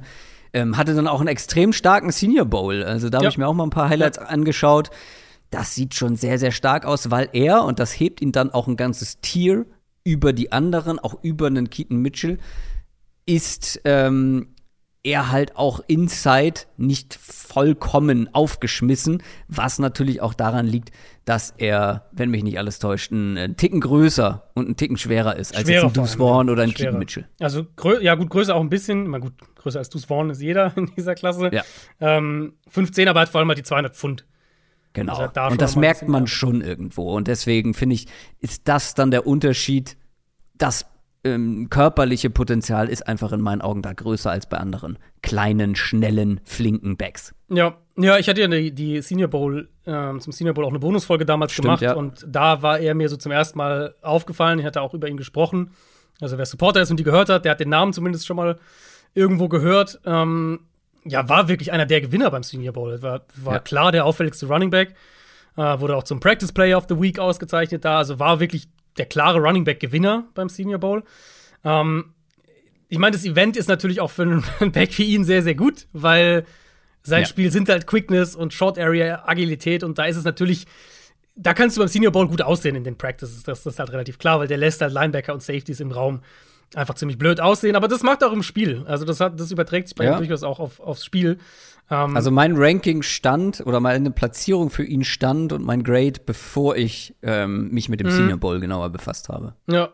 Ähm, ja, also bei Spears ist es ja wirklich so, dass der Verteidiger an der Line of Scrimmage aussteigen lässt. Ich mag bei ihm, habe ich wirklich sehr positiv auch die Vision. Ich finde, die Vision ist bei ihm besser als bei, bei, bei Brown und für mich auch also ich war halt bei Mitchell da deutlich skeptischer, dementsprechend auch besser als bei Mitchell. Ja, ja. Ähm, Cuts, Körpertäuschung, alles super mühelos, auch auf hohem Tempo. Dann auf dem Second Level ist er echt gut darin, mit Tempo eben zu attackieren und dann so eine schnelle Körpertäuschung einzubauen. Touchy Spears ist für mich der Back, den man haben will, wenn man halt einen sucht, der mit Quickness und mit Moves und mit Cuts Yards selbst kreieren kann, der eine Rolle im Passspiel übernehmen kann und wirklich so diese, diese Scatback-Rolle eigentlich halt einnehmen kann. Ähm, bei Tulane war er super produktiv. Letztes Jahr auch. Ich meine, der hatte, der hatte 21 Total Touchdowns in der vergangenen Saison. Das ist schon eine Hausnummer, 19 davon am Boden. Also der war schon auch als Runner sehr, sehr produktiv. Ich habe 10 gesagt, ne? Das ist Quatsch. Habe ich mich. Äh, das sollte eine 9 werden. 19, ich mein, also 19, 19 Rushing, äh, Rushing Touchdowns, ja. ja. Ähm, für, mich ist er, für mich ist er ein Back, der wirklich kreieren kann. Ich finde, ich mag diese Stat sehr. Äh, die PFF chartet, die charten ja so perfekt geblockte Runs, also wo jeder wo jeder Block, ich glaube, eine positive Grade bei ihnen bekommt im System. Und eben dementsprechend natürlich auch nicht geblockte Runs als das Gegenstück dazu. Und Tachi Spears ist der beste, also der produktivste Back dieser Klasse bei Yards pro Run bei nicht perfekt geblockten Runs. Und ich finde, mhm. das ist eine Qualität, die, die man sowohl bei ihm sieht, wenn man ihn sich anguckt auf Tape, als auch aber auch eine Qualität, die sich, glaube ich, auf die NFL übertragen wird bei ihm. Und er ist natürlich kein Powerback, er hat halt nicht diesen Top-Speed. Ähm, ich finde, als Runner lebt er halt schon auch sehr von seinen Moves. Das hat es für mich so ein bisschen verhindert, ihn höher zu packen. Mein Platz 6 ist ja jetzt nicht niedrig, aber ihn jetzt wirklich so in diese, vielleicht in diese Top 5 noch reinzuschieben. Aber ich glaube eben, als ein Change of Pace Back, als auch wieder so eine Nummer 2 für ein Backfield, ähm, kann der eine richtig, richtig gute NFL-Karriere haben. Findest du nicht, dass er einen guten Speed hat? Ich finde nicht Long Speed. Also Long Speed finde ich ist bei ihm okay. Oh, ich fand den eigentlich, fand den eigentlich ganz gut. Ist leider keine 40 Yards beim, bei der Combine gelaufen. Hatte Tulane den Pro Day schon? Es gibt einige Bags, wo ich gerne den Pro mhm. Day schon ja. äh, ich habe auch immer wieder mal hätte. noch mal geguckt, ja. Ähm, das Problem ist, manche haben sie heute, also am Mittwoch, ihr kennt dann vielleicht schon ein paar Zahlen, wenn ihr, wenn ihr sie googelt, manche dann eben aber auch am 30. März, da stehen auch noch welche aus. Ähm, ich glaube, dass Spears eine relativ gute 40 Yards Zeit haben wird. Bin ich sehr gespannt drauf. Ähm, aber ja, Tajay Spears, wie ich finde, dann schon noch mal eine Ecke, mm, ja, eine Ecke mehr Upside einfach als Gesamtback, weil müssen wir mal schauen, ähm, ja, wie er sich dann inside, also between the tackles äh, in der NFL schlägt. Mhm. Das, was ich gerne noch gesehen hätte, wäre noch ein bisschen mehr als Receiver. Also, da sah er beim Senior Bowl zum Beispiel ja ganz gut aus, ja. aber fängt viele Bälle mit dem Körper, also richtiger Bodycatcher, nicht die natürlichsten Hände. Er kann das, wenn da noch mehr drin ist. Also, wie gesagt, beim Senior Bowl haben wir es gesehen, dass das, mhm. dass das kann. Ähm, on Tape nicht so häufig. Wenn man da noch mehr sieht, kann er wirklich ein richtiger, vor allem Third Down Back werden und vielleicht auch ein bisschen mehr als nur ein Komplementärback. Ja, weil, ja, weiß ich nicht, ob ich ihm das zutraue. Ich glaube, Komplement, also ich bleibe, glaube ich, bei, bei Komplementärback für ein Backfield für Tajay Spears. Aber mhm. ich glaube, die Rolle ist ja voll, also das ist ja keine blöde Rolle oder sowas, sondern das ist ja eine Rolle, die die Snaps sehen wird, die, die wertvolle Snaps sehen wird und ähm, der auch producen wird. Und das, glaube ich, wird Spears in der NFL. Das ist deine Nummer 6, meine Nummer 7, aber deine Nummer 7 haben wir dann noch nicht gehört. Da bin ich gespannt, ob du ihn in deinem Ranking hast, weil ich, vielleicht, vielleicht könnte noch einer könnte noch in meinem Ranking sein, wo ich nicht sicher bin. Meine Nummer 7 ist Israel Abanikanda von Pitt. Nee, mochte ich, äh, dachte ich, dass ich ihn sehr mag, habe ich relativ früh geschaut. And he dropped. Und zwar eine ganze Ecke. Okay, okay. Dann äh, fange ich mal mit den positiven an und überlasse dir die negativen Sachen. Ähm, also, Israel Abanikanda Pitt, letztes Jahr 241 Runs gehabt, 1400 Yards, 20 Rushing Touchdowns. Ähm, er ist ein Big Play Runner. Er hat eine Sprinter-Vergangenheit, hat in der Highschool mehrere Medaillen als Sprinter gewonnen. Äh, Familie auch mit äh, athletischer Vergangenheit. Sein Vater war als Leichtathlet bei Georgia Tech. One Cut and Go, finde ich, ist bei ihm spektakulär, weil die Beschleunigung halt super ist. Soll ich dir ganz kurz sagen, weil die ähm, viele von euch ja. wünschen sich immer, dass wir Vergleiche nennen, aber das ist immer super schwierig, weil als Vergleich nimmt man dann meistens einen Spieler, der richtig gut ist und erfolgreich ist in der NFL. Ist, ja.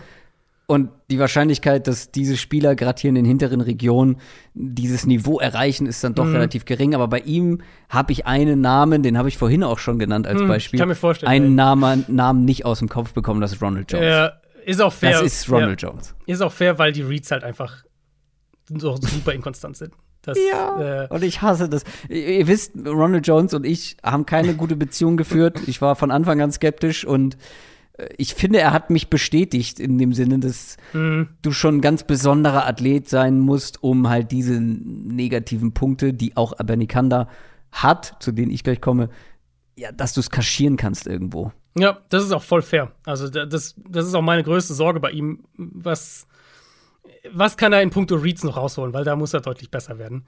Ähm, damit er halt seinen Speed auch richtig ausspielen kann und seine Beschleunigung. Weil wenn er, ist so ein bisschen, ein bisschen das Keaton Mitchell-Argument, wenn er halt nach außen kommt, ähm, dann ist es ziemlich gut.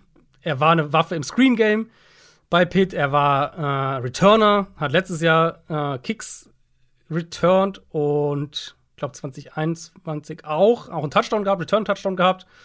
Ähm, ich mochte ihn nach dem Catch, ich mochte den, den Grund-Play-Speed bei ihm auf dem er operieren kann, mochte ich gerne. Wenn er Runs, wenn er auch designte Runs nach außen hat, finde ich, hat er relativ verlässlich seine Rush Lanes auch gefunden. Aber er hat halt einfach diese, das Problem mit der Vision. Und das, ich hätte ihn, ich hätte, aber die kann er gerne auch noch mehr gemocht. Ähm, aber das war für mich auch dann zu, zu gravierend, um ihn höher zu packen. Ich meine, von der Grade her wahrscheinlich sind wir wieder recht ähnlich. Ich habe ihn späte vierte, frühe fünfte Runde. Ähm, ja, aber das bedeutet, ich habe ihn tatsächlich genau da. Aber mhm. das bedeutet, dass ich sehr viel niedriger bin, weil eigentlich müsste er eine Runde höher sein. Ja, das ist klar. Ja, genau. Ähm, er ist mein Nummer 7 Back eben für Upside. Das muss ich bei, bei Abanikanda ganz klar sagen. Er ist nicht mein Nummer 7 Back, weil ich jetzt denke, wenn er, wenn morgen Saison wäre, ist er der beste Back aus dieser Klasse. Aber halt das Thema wieder für mich, wenn wir so eine Klasse haben, wo ich sage, das sind irgendwie viele Backs, wo keiner herausragt. Ich glaube, aber Nikanda hat das Potenzial, um herauszuragen. Hm. Meinst du? Ja, und da habe ich halt äh, große Zweifel irgendwo. Deswegen sind wir da halt auch bei mir dann schon mhm. Anfang fünfte Runde, weil der Mann hatte fast 800 Yards vor Kontakt. Ja. ja. Im College. Auch aufgeschrieben. Und diese 800 Yards vor Kontakt, die wird er in der NFL nicht bekommen. Und ich finde, er hat nichts gezeigt, dass ich mir vorstellen kann, dass er mit früher Kontakt, also mit weniger Platz, ähnliche Production auflegen kann. Weil Division ist das eine, eine Thema, das hast du schon angesprochen. Division direkt dann in Traffic, ja, aber er hat halt auch, finde ich, dann die Vision mit Platz nicht. Also es gab einige Plays, wo ich gesehen habe, dass er nur einen Gang kennt, also nur eine Geschwindigkeit mhm. und dann nicht mal warten kann, nicht mal die Geduld hat, die Übersicht hat, die Vorblocker, die dann noch unterwegs sind, ja, auch ihre Blocks setzen zu lassen. Er überholt seine Vorblocker und das ist halt so eine, das ist halt so ein Kardinalsfehler als Running Back. Du darfst, wenn du Vorblocker hast, darfst du die nicht überholen, sondern verzöger halt ein bisschen, nimm ein bisschen Tempo raus, warte, bis die Blocks gesetzt sind oder geh halt wo ganz anders hin und äh, guck, wo, wo Räume entstehen können. Und das hat er halt alles nicht gezeigt, beziehungsweise das Gegenteil gezeigt. Er wartet eben nicht auf diese Blocks, ähm, weil er nicht clever spielt im, im Grunde genommen. Also ähm, ja, das sieht halt sehr nach, wie, wie, du schon gesagt hast, One Cut and Go. Und das konnte er eben, weil er viel Platz für Go bekommen hat. Ähm, das wird er so nicht bekommen. Und gleichzeitig fehlt ihm dann die Beweglichkeit in meinen Augen, um mit weniger Platz dann auch auf einem hohen Tempo agieren zu können. Ähm, hat nicht diese, ja, ich nenne es immer Jiggle, hat nicht diesen Jiggle, kann mhm. nicht äh, schnelle Bewegungen ähm, so machen wie andere. Hat er nicht, stimme ich jetzt zu, aber finde ich, da muss man fairerweise sagen, der wiegt halt 216 Pfund. Also der ist eine ganz andere Gewichtskategorie als die anderen. Und das, das glaube ich, da kannst du halt, glaube ich, mehr aus ihm rausholen, was, äh, was Power angeht. Aber das hängt halt wieder damit zusammen, dass er die Mitte des Feldes besser lesen muss. Ja, aber Power fand ich jetzt auch nicht so überragend. Also dafür, dass er ja ein relativ, also ein gutes Ja, genau, Gewicht aber, mitbringt. aber halt, ich finde, weil er eben noch nicht, also weil er nur noch nicht vorausschauend läuft. Also seine Power Null, verpufft ja. halt so ein bisschen, weil er, weil er sie halt in Situationen anbringt oder in, äh, sich selbst in Situationen manövriert, wo die dann so ein bisschen, ja, ineffizient einfach ist. Also nicht, nicht, äh, ja, ihm nichts bringt sozusagen. Ich glaube aber, da kann man halt noch mehr rausholen. Er hat zumindest eben den Frame, ähm, um da noch mehr zu machen, weil wie gesagt, wir reden jetzt hier über einen Back, der zum Beispiel äh, fast 40 Pfund schwerer ist als ein, als ein Keith Mitchell zum Beispiel. Das stimmt, aber er ist oder würdest du mir dazu stimmen, wenn ich sage, das ist ein reiner Straight Line Runner, also der vor allem geradeaus läuft? Im Moment ja. Mhm. Sag mir einen absoluten Top-Back in der NFL, der ein richtig reiner Straight Line Runner ist. Einen absoluten Top-Back. Ja gut, fairerweise ein Oder halt einer mit einer langen NFL-Karriere auf einem hohen Niveau. Hm. Fällt dir also auch aus der Vergangenheit, muss kein aktueller sein, aber die Historie von diesen Straight-Line-Runnern ist nicht besonders groß. Würdest du sagen, er kann so eine Karriere wie Tevin Coleman zum Beispiel haben? Oh, Tevin Coleman ist ein besserer Runner. Ja, natürlich, aber wie gesagt, du, du, du, du draftest ja nicht das fertige Produkt in dem Fall. Ja, aber ich weiß nicht genau, also ich finde, mir fehlt da die Fantasie bei so einem Runner, wir haben jetzt lange den Namen nicht gesagt, auch darüber wird sich hin und wieder beschwert. Sorry, Israel Abanikanda. Mhm. Kann, ah, da fehlt mir die Fantasie, in so einen Spieler mehr Shiftiness, mehr Beweglichkeit, mehr Jiggle reinzubekommen. Und wie gesagt, also meine, die, aus der jüngeren Vergangenheit sind es halt immer die Beispiele Ronald Jones und Daryl Henderson. Die waren im College mega gut. Also Daryl Henderson hat da ja unfassbare Zahlen aufgelegt. Mhm. Aber mit weniger Platz, mit, ähm, mit diese, als so ein Spielertyp funktioniert das im College und in der NFL nicht mehr so gut. Und deswegen bin ich halt auch, was das Potenzial angeht, deutlich skeptischer. Ich, also ich würde mal noch einen Straightline-Runner reinwerfen. Delvin Cook. Na, Delvin Cook ist noch auch viel beweglich, beweglicher. Findest du? So beweglich finde ich den eigentlich gar nicht. Aber gut. Also, nee, es gibt deutlich beweglichere, aber. Ich sehe deinen Punkt doch, schon. Der hat, der Jump Cuts, also Devin Cook, ja, doch, finde ich schon. Ich sehe deinen Punkt auf jeden Fall. Ähm, ist, witzigerweise ist es ja so, dass, dass quasi alles, was du jetzt hier kritisiert hast, habe ich fast genauso bei, bei Keaton Mitchell kritisiert. Also wir haben die beiden vom Profil her so ein bisschen geflippt, habe ich den Eindruck. Ähm, ja, wahrscheinlich hat dann bei mir auch mit den Ausschlag gegeben, dass ich halt einfach denke, aber Nikanda hat ein höheres Potenzial, weil er das, mhm. was er macht, mit einem komplett anderen Frame macht, als diese anderen, in Anführungszeichen, Speedbacks in, in diesem Draft. Also, deine Nummer 7, Israel Bernikanda. Der ist bei mir nicht mit dabei, der ist relativ weit hinten gelandet. Kommen wir zu meiner Nummer 6. Deine Nummer 6 ist ja Tajay Spears gewesen. Mhm. Meine Nummer 6 ist Devin A-Chain. Deine Nummer 6 ist Devin A-Chain. Okay, den habe ich ein gutes Stück höher. Ein gutes Stück höher. Spannend, mhm. ja. Das kommt, weil ich in meiner Top 5 zwei Spieler drin habe und ich glaube, einen hast du nicht mal mit dabei, wenn ich das jetzt so. Muss äh, eigentlich so fast so sein, ja. Ähm, da bin ich sehr gespannt drauf. Vielleicht hast du sogar beide nicht mit dabei. Ich habe zwei Spieler deutlich höher als der Konsens. Devin A-Chain, meine Nummer 6, Texas AM. Der nächste ultraschnelle, mhm. ultradynamische äh, Running Back ist Ex-Sprinter. Der ist auf 100 Metern 10 10,14 gelaufen, also 10 Sekunden 1,4. Ja.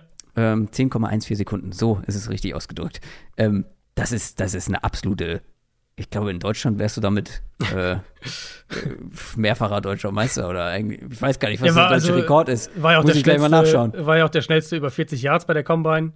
Dieses ja. Jahr zweitschnellste im 10-Yard-Split. Also die, das ist, ist, quasi, das ist, ist kein, äh, kein Zufall bei ihm. Also deutscher Rekord 100 Meter. Ah nee, Julian Reus war dann doch noch ein bisschen schneller. Äh, 10,01. Ha. Ah ja, das ist der aktuelle deutsche Rekord 2016. Haben wir noch was dazugelernt? Das hat Devin A-Chain nicht ganz geschafft, aber er ist der schnellste auf 100 Meter bei Tex Texas A&M äh, in der Historie dieses Colleges gewesen. 4,32 auf 40 Yards bei der Combine. Ähm, aber dieser Speed war tatsächlich gar nicht das, was mir. Äh, na, du hast ja, du hast ihn ja positiv. Ähm, deswegen mache ich vielleicht mal die negativen Punkte. Trotzdem, sein Speed war gar nicht das, was mir auf Tape am meisten beziehungsweise als erstes aufgefallen ist. Es waren andere Dinge, aber warum ich ihn etwas niedriger habe, weil ich glaube, alles, was er macht, auch bei ihm sehr, sehr viel schwieriger wird in der NFL. Der ist nämlich auch wieder hier klein mhm. und relativ leicht, 5, 9, 188 Pfund. Ähm, aber er ist ein besserer Runner als andere schmale Speedbacks. Trotzdem merkt man, wie ihm die Power und Muskelmasse fehlt. So. Also auch er, finde ich, durchbricht wenig Tackles, wenn dann mit Speed und Balance, aber halt nicht mit Power, nicht mit Stärke. Auch ihm fehlt es, wie ich finde, etwas an, an Vision. Das sieht zwar alles spektakulär aus, wenn er Platz hat, aber zu oft ist mir aufgefallen, dass er auch noch mehr Space übersehen hat, dass er da Räume nicht erkennt, weil sein Blickfeld relativ schmal ist. Also ich finde, ganz oft übersieht er dann außen die Räume, die aufgehen, dass er die nicht wahrnimmt, sondern dann einfach, ja, in seinem Lauffeld sozusagen oder in seiner Laufrichtung bleibt und dann nicht nach außen bounced, wo eigentlich viel mehr Platz wäre und mit seinem Tempo dann auch das Big Play möglich gewesen wäre. Ähm, gefühlt spielt er halt immer nur so die nächsten paar Meter und den nächsten Gegner, den er im Blickfeld hat, aber nicht mehr. Und auch bei ihm wäre es halt schön gewesen, wenn wir den mehr als Receiver sehen. Ne? Ähm, also wenn man ihn gesehen hat, dann gab es auch mal ein paar Drops in Pass Protection halt nicht wirklich brauchbar. Und so ein Spieler wie Devin A. Chain, der halt vom Gesamtkonstrukt mehr in Richtung Third Down Back gehen sollte, hätte ich da schon noch mehr, ja, mehr erhofft, da dann im College zu sehen. Ähm, aber du kannst ja mal sagen, was er außerhalb seiner Geschwindigkeit so gut macht. Das ist doch mal schön heute. Wir sind heute wirklich mal sehr anders bei einigen Prospects. Ähm, Devon A-Chain ist mein Nummer 3 Back mit einer späten Zweitrunden-Grade. Und uh. ich finde, der hat eine fantastische Vision, ehrlich gesagt.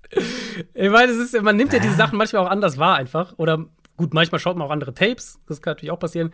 Ähm, ich finde, der sieht das Feld und seine Blocks wahnsinnig gut. Mhm. Ähm, Speed natürlich, das muss ich jetzt nicht nochmal alles sagen, das haben wir jetzt schon, äh, schon gesagt. Er hat den Breakaway-Speed, aber ich finde, er hat auch, er ist auch gut darin, durch schmale Räume zu kommen. Mhm. Äh, er kreiert Yards, ohne jetzt ein Kontaktbulldozer zu sein, weil das wird er nie werden. Egal, ob er vielleicht auf 196 Pfund noch kommt, aber das wird er nicht werden.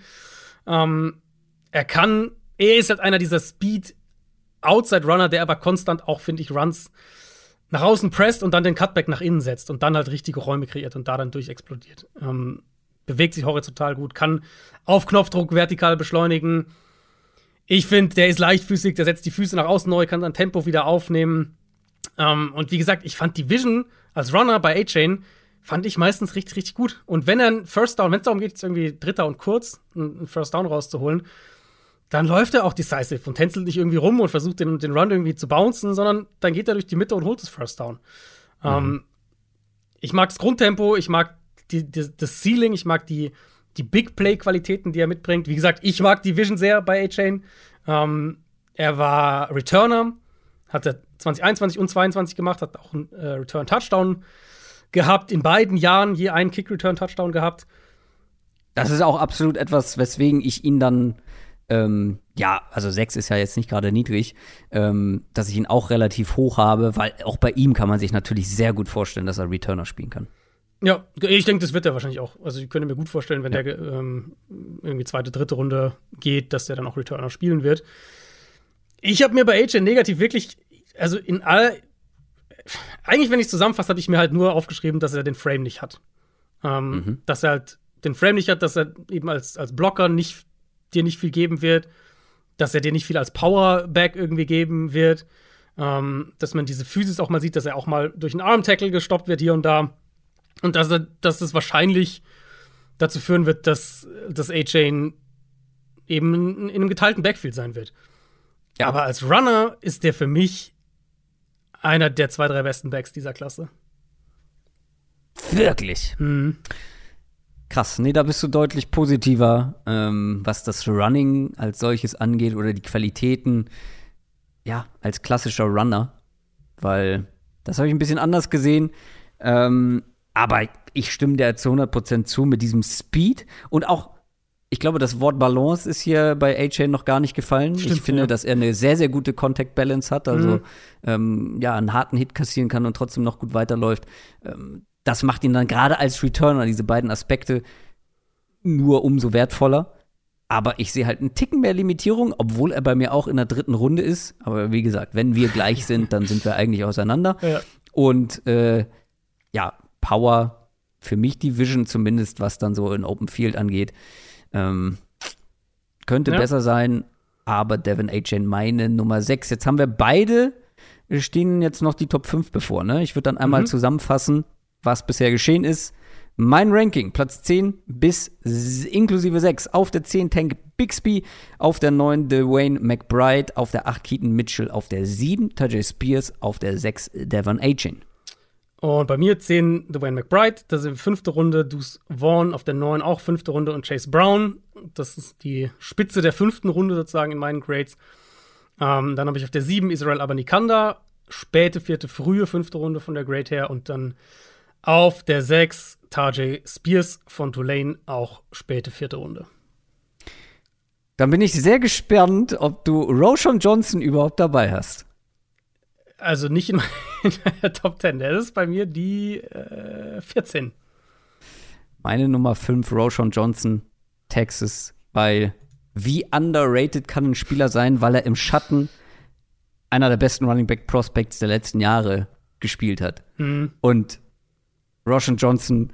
Roshan Johnsons Wahrnehmung und Value hat darunter sehr gelitten, aber ich glaube, das ist ein richtig guter Running Back, ehrlicherweise. Ich war fast ein bisschen schockiert, äh, also, dass ich ihn so gut finde. Mhm. Roshan Johnson ist halt die klare Nummer zwei hinter Bijan Robinson gewesen.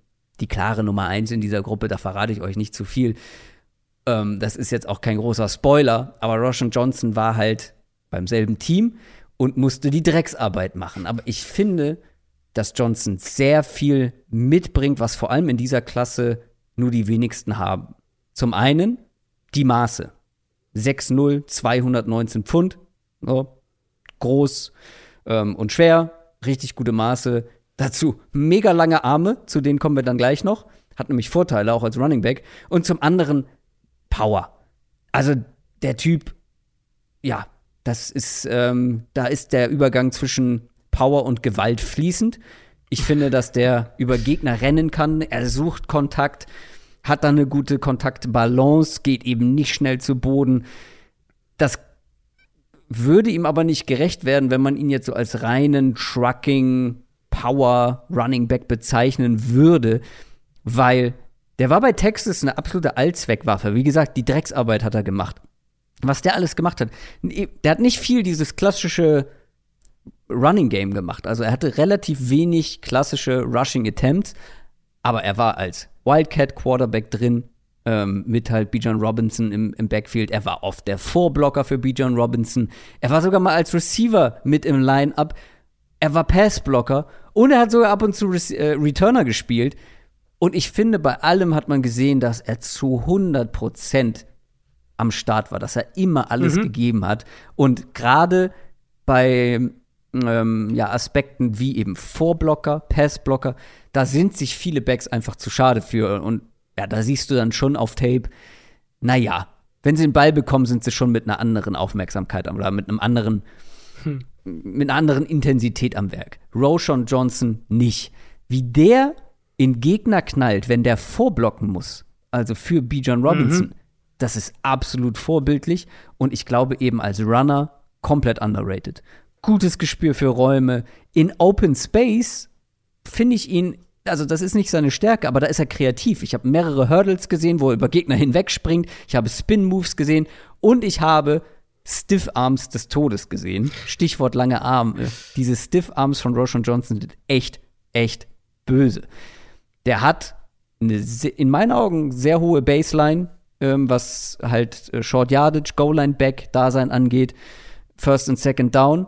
Ich finde, er ist so einer wie ein Tyler Al-Jair, wie ein Brian Robinson zum Beispiel, die sind auch, ähm, was die Combine-Werte angeht, ähnlich gewesen zu einem Roshan Johnson. Ich finde, das sind ähnliche Spielertypen. Und ich glaube, in dem steckt deutlich mehr, als wir das bei Texas gesehen haben. Langer Vortrag für einen Spieler, den äh, viele nicht mal in den Top Ten haben, inklusive dir. Ja, den Spielertypen-Vergleich finde ich eigentlich ganz gut. Ja, ich habe das jetzt eben auch so gesagt, aber ähm, bei mir ist der im gleichen Tier und mit einer vergleichbaren Grade zu äh, Dwayne McBride, Deuce Vaughn und Chase Brown, über die ich jetzt gerade gesprochen habe. Also meine 10, 9, 8. Ähm, und ja, Tank du bist da in der fünften Runde, genau. wenn ich mich richtig erinnere. Genau. Wir sind hier schon bei mir in der dritten Runde. Ja, und da gehen wir dann schon ein Stück auseinander von ja. der Grade her. Aber ja. vom Tier her bin ich eigentlich gar nicht so weit weg. Ähm, ich habe mir auch aufgeschrieben, dieses, was, wie willig der als Blocker ist. Ja. Das sticht halt schon heraus. Ob das jetzt in Pass Protection ist oder eben bei Screens, bei Jet Sweeps, bei bei, bei, bei Blocks eben wirklich in einer Art Fullback-Rolle. Ähm, das habe ich mir schon auch echt ja? oft notiert. Ich fand, und das hat ihn so ein bisschen in eben dieses Tier für mich reingebracht, wo jetzt zum Beispiel auch ein Dwayne McBride oder ein Tank Bixby für mich drinnen ist. Ich habe Zweifel daran, wie viel der in der NFL kreieren wird. Ähm, weil ich finde, da ist seine Quickness limitiert. Da ist der Top Speed, ist, ist jetzt kein Top Speedback. Ähm, er kommt dann schon auch mehr über die Physis, was ja okay ist. Ne? Ich habe das bei McBride ja vorhin auch gesagt. Das ist äh, durchaus eine Qualität, die, die auch Yards kreieren kann. Ähm, aber ich finde, so ein bisschen ist er darauf auch limitiert in der Art und Weise, was er selber kreieren kann. Eine ausgeprägte Rolle als Receiver habe ich nicht gesehen von ihm. Nee. Ich mag die Beschleunigung, ich mag die Physis, mit der er spielt, auch so Effort-Einsatz, das, was du alles gesagt hast, das habe ich auch sehr, sehr positiv. Ähm, ich finde. Mach lieber die negativen Punkte, weil da gibt es ja dann äh, einige, glaube ich, bei dir. Nee, also ich, das für mich vor allem halt dieses, ich weiß nicht, wie viel der dir kreiert selber. Ich glaube, er ist mehr so der No-Nonsense-Type-Runner. Ja. Ähm, ich glaube, dass der in puncto Agilität Quickness limitiert ist. Ich glaube, dass der in puncto Passing Game limitiert ist. Und das war dann für mich so ein bisschen mehr das Profil halt von einer, von einer, von einer nützlichen Nummer zwei für ein Backfield. Also im Prinzip das, was er bei Texas ja. war. Und so sehe ich ihn in der NFL auch. Und das ist halt für mich dann dieses Tier fünfte Runde, Mitte Tag drei. Ähm, und du hast halt noch einen anderen Back dazu, der wahrscheinlich dein primärer Starter ist. Und Roshan Johnson ist so ein bisschen halt wie bei Texas deine, deine High-Profile Nummer zwei. Ja, und ich glaube, dass er eben der Starter sein kann und dann halt noch einen schnellen Pass-Catching-Back. Ähm, als Ja, das kann, ich, das kann ich mir sogar auch vorstellen. Das, also, das kann ich mir sogar auch vorstellen. Weil was Roshan Johnson, glaube ich, ziemlich schnell sehen wird, ist Spielzeit. Weil er eben diese Aspekte wie Passblocking, Vorblocken ähm, Mhm. und eben Effort Mhm, halt schon Punkt. mitbringt. Ja. Dazu die Maße, der braucht, glaube ich, die Umstellung wird für ihn nicht besonders groß. Es ist dann halt nur die Frage, also wo er landet. Wenn jetzt ein Team den draftet, die schon einen klaren First und Second Down Back haben, wird es halt schwierig. Wenn nicht, dann könnte er halt wirklich in so eine Tyler Algier, äh, Brian Robinson Mhm, Rolle rutschen, wo die dann relativ schnell und überraschend viel auf dem Feld sind. Und dann, glaube ich, ist er gut genug, um dann auch ähm, ja, ähm, Production Ja. zu liefern. Aber bei den negativen Punkten stimme ich dir natürlich zu. Ich sehe sie nur nicht ganz so groß. Meine Nummer 5, Roshan Ja. Johnson, wer ist deine Nummer 5? Also ich muss noch dazu sagen, er wäre mein Sleeper gewesen. Also ich, ah ja. das klang jetzt irgendwie so negativ im ersten Moment, aber an sich, ich finde den schon voll solide. Und ne, vom Tier her habe ich den in der vergleichbaren Grade eben mit meinen Nummer 8 bis 10. Also das wäre mein Sleeper gewesen, wenn du ihn nicht äh, genannt hättest. Meine Nummer 5, äh, wobei doch, könnte sein, dass du ihn ja noch drin hast. Ich glaube, einer steht ja noch aus bei dir. Ähm, ist Kendrick Miller von TCU. Einer meiner absoluten Lieblingsbacks Ah, sehr schön. Aber doch noch. in mal. dieser Gruppe. Er hat es dann am Ende nicht höher als Platz 4 geschafft. Okay. Also wäre jetzt als nächstes dran. Sehr gut. Ich dachte, dass du ihn weiter tiefer hast, weil viele haben ihn tiefer. Mhm. Aber Kenry Miller ist ja fast mein größter Crush in dieser Klasse. Ja, perfekt. Dann haben wir doch mal, haben wir doch noch mal ein bisschen eine, eine Ja. äh, Übereinstimmung. Dann lasse ich dir auch gerne die positiven Sachen, wenn er wirklich ein Crush bei dir ist, weil äh, wobei, also ich mag ihn wirklich auch sehr. Ich finde, es ist ein Ja. High Ceiling Back, aber auch schon mit einem guten Floor, ähm, der physisch alles mitbringt. Aber dann mache ich mal die negativen Punkte und dann kannst du die positiven machen. Negative Punkte bei Kendra Miller. Ähm, Long Speed, Fragezeichen. Ja. Läuft viel zu aufrecht noch. Er ist halt relativ lang einfach und äh, wenn er über die Mitte halt arbeitet und gerade auch in Short Yardage, finde ich, bleibt er zu häufig aufrecht und, und dreht sich so ein bisschen eher seitlich, statt die, die Schultern runterzunehmen und wirklich durch Kontakt zu, zu laufen. Ja. Ähm, und dadurch ist es bei Kendra Miller so ein bisschen so, dass er halt wirklich nicht viel Power hinter seinen Punch bringt, wo eigentlich mehr da sein sollte. Ähm, hatten wir vorhin ja schon mal bei, bei Bixby.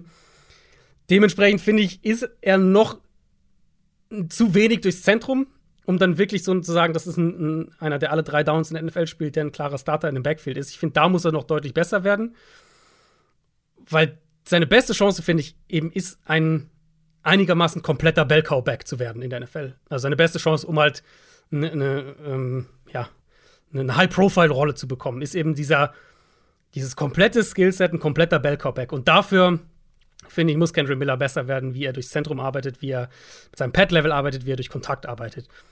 Das ist neben halt dem Long Speed, sind das aber wirklich die, die, die Kritikpunkte letztlich bei ihm. Und ich finde, wahnsinnig viel mehr ist nicht negativ. Also er ist schon, das meinte ich mit so hoher Floor, super komplettes Skillset. Er bringt schon wahnsinnig viel mit. Ähm, manchmal die Vision ist so ein bisschen inkonstant. Manchmal trägt er Runs zu lange nach außen und sorgt damit für negative Plays. Also so ein bisschen zögerlich in seinen Entscheidungen, was ja mit der Vision auch so ein bisschen einhergeht. Ähm, aber das sind halt wirklich die zentralen negativen Punkte. Also ich, ich finde den auch gut. Ja. Der hat, mh, ja, wie soll ich das sagen? Das ist halt so ein typischer Running Back, die ich halt einfach mag. Also ein Damien Pierce-Vergleich liegt jetzt nicht mega auf der Hand, aber in manchen Dingen schon. Es ist halt so einer, also einer der besten Runner irgendwie, weil er in meinen Augen halt, obwohl er nicht mega klein ist und nicht mega leicht ist, spielt wie ein kleinerer Back.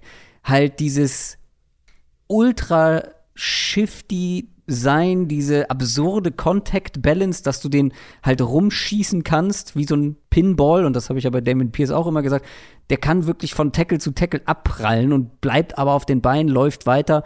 Unglaublich gute Short Area Quickness, also auf engem Raum sehr stark. Ähm, er bounced halt wirklich einfach so durch Defenses und fährt da durch wie ein Slalomfahrer. Das ist schon sehr beeindruckend und ähm, ein Miss-Tackle produziert nach dem anderen. Der hat 816 Yards nach Kontakt Ja. gemacht. Das 70, ist, 70 Forced Miss Tackles. Das ist das, was andere nicht mal vor Kontakt hinbekommen. Also ich liebe diese Shiftiness, die er hat. Und ja, er läuft zu aufrecht. Ja, das hindert ihn manchmal auch noch. Also da könnte er auch noch so ein bisschen seine Athletik wettmachen. Aber er läuft trotzdem sehr aggressiv und tough, wie ich finde.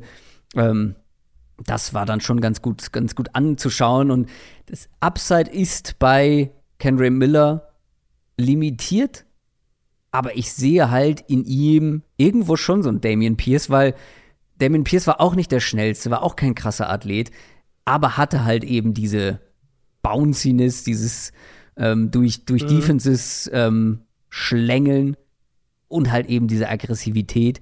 Ähm, und diese beiden Themen gepaart, da sehe ich halt, wie du schon gesagt hast, auch eben die Möglichkeit, irgendwo ein Three-Down-Back zu werfen. Als Receiver äh, zu werden. Als Receiver ist er sehr unerfahren, also hat da keine große Rolle gespielt. Mhm. Ähm, ist jetzt aber auch nicht mega negativ aufgefallen. Also es ist zumindest einer, wo ich das Potenzial sehe, dass er auch mal eine Nummer 1 sein kann, ja. auch wenn es ein ja. Stretch ist. Nö, ja, finde ich gar nicht mehr so ein Stretch. Also das war ein, ein maßgeblicher Grund, warum ich ihn auf 5 habe. Weil ich denke, Henry Miller, wenn der eben, wie gesagt, sein Skillset noch so ein bisschen entwickelt und der ist super jung. Der wird erst 21 im Juni, also der ist echt noch jung. Ähm, wenn der sich noch ein bisschen entwickelt, glaube ich, ist das einer, der ein Bell Cowback sein kann, weil er eben ein sehr, sehr komplettes Skillset hat und ich mag, wie er, auch wenn er jetzt, wenn er vertikal die Line of Scrimmage attackiert, auf gutem Tempo dann sehr gut seine Bewegungen drin hat, auch ähm, sehr agil ist dabei. Also agil eben auf hohem Tempo, ne, mit so kleinen Moves. Ich fand, wenn, also wie du gesagt hast, er hat keine große Rolle gespielt, 16 Catches letztes Jahr, ist natürlich nicht keine große Sample Size, aber wenn er mal den Ball gefangen hat, auch nach mhm. dem Catch gute Moves drin gehabt. Ähm, Miller zeigt zumindest auch im Ansatz die Qualität, Second-Level-Verteidiger eben mit geplanten Moves in die falsche Gap zu schicken. Also das Skillset und die Physis, ich glaube, äh, die, die Master haben wir jetzt, glaube ich, noch gar nicht gesagt. Doch. Hast doch, du gesagt? Ah ja, sehr mhm. gut. Ähm, ist eigentlich alles da. Ja, ja, wahrscheinlich nicht die Upside, um Top 5 Elite Running Back zu werden. Ja. Aber ich fand ihn eben, weil ich jetzt gesagt habe, hier sind viele so solide Backs irgendwie da er ist halt solide, aber auf einem höheren Level als die alle, weil er halt schon rundum wirklich ein sehr gutes Skillset mitbringt. Also, meine Nummer 4, Kendry Miller, deine Nummer 5. Bevor wir zu den wahrscheinlich sehr gleich aussehenden Top 3 kommen, fehlt noch deine Nummer 4, oder? Äh, genau, ja, so gleich wird die Top 3 ja gar nicht, weil meine Nummer 3 äh, war ja deine Nummer 6. Ach so, hattest du das schon gesagt? Das, ja, äh, genau, A-Chain war meine Nummer 3. Ähm, Oh, dann weiß ich deine Nummer 4. Meine Nummer 4 ist äh, Zach Charbonnet von UCLA. Genau. Das der, ist natürlich dann logischerweise meine Nummer 3. Genau. Weil der gehört eigentlich auch in die Top 3, aber ich bin sehr auf deine Argumentation gespannt. Der ist halt für mich die bessere Version von dem, was Kendra Miller Stand jetzt ist. So, so würde ich es in einem Satz zusammenfassen. Jetzt haben wir so ausführlich Findest über. du? Ja, ähm, ich finde, Charbonnet ist, ist überall gut bis sehr gut, aber halt nirgends hat er mich jetzt so herausragend gepackt. Da würde ich schon zustimmen, aber ich finde sie vom Spielertyp sehr. Ja, ja, ne, genau. Ich meine jetzt mehr so von der, was kann er werden, Ceiling-Floor-Geschichte. Ja. Ähm, und deswegen glaube ich halt auch, ne, der, also für mich, Charbonnet, nirgends herausragend, keine spektakuläre Athletik, keiner, wo ich sage, das Ceiling klettert wegen XYZ, sondern einfach überall gut bis sehr gut. Ähm, und das muss man halt bei ihm, finde ich, so ein bisschen anbringen, wenn wir halt sagen, das ist einer, der, ich denke, in Runde zwei oder spätestens drei gehen wird. Bei mir hat er eine Late uh, Third, Early Fourth Round Grade, weil ich halt sage, das Ceiling fehlt mir für mehr. Und deswegen mag ich A-Chain mehr als Charbonnet. Deswegen habe ich den eins drüber. Ähm, Charbonnet hat keinen Long Speed. Der wird in der NFL-Verteidiger nicht davonlaufen, in meinen Augen. Und er bewegt sich gut für seine Größe. Er ist relativ groß.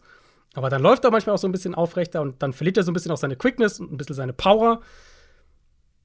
Weil er aber sein, von seinem Stil her sehr von der Power eben lebt, steckt er halt viele Hits ein. Das ist mir bei ihm häufig aufgefallen. So, so, so, er ist schon noch so ein Bulldozer manchmal, aber er steckt halt auch wirklich viele harte Hits ein. Ich fand die Hände eigentlich sogar ganz gut im Passspiel. Rolle im Passspiel war trotzdem sehr, sehr rudimentär immer. Mm. Äh, eigentlich nur Checkdowns aus dem Backfield, nicht mehr gemacht. Ja, also ich finde, Charbonnet, du kannst nicht wirklich mega negativ bei ihm sein, aber es ist halt einfach rundum solide bis gut. Aber mir fehlt das Ceiling, um den Jetzt habe ich immer die Top, äh, Top 100 gesagt, um den Top 60 zu draften, also in den ersten beiden Runden. Ach, wenn den äh, Ende Runde 2 jemand draftet, werde ich nicht sagen.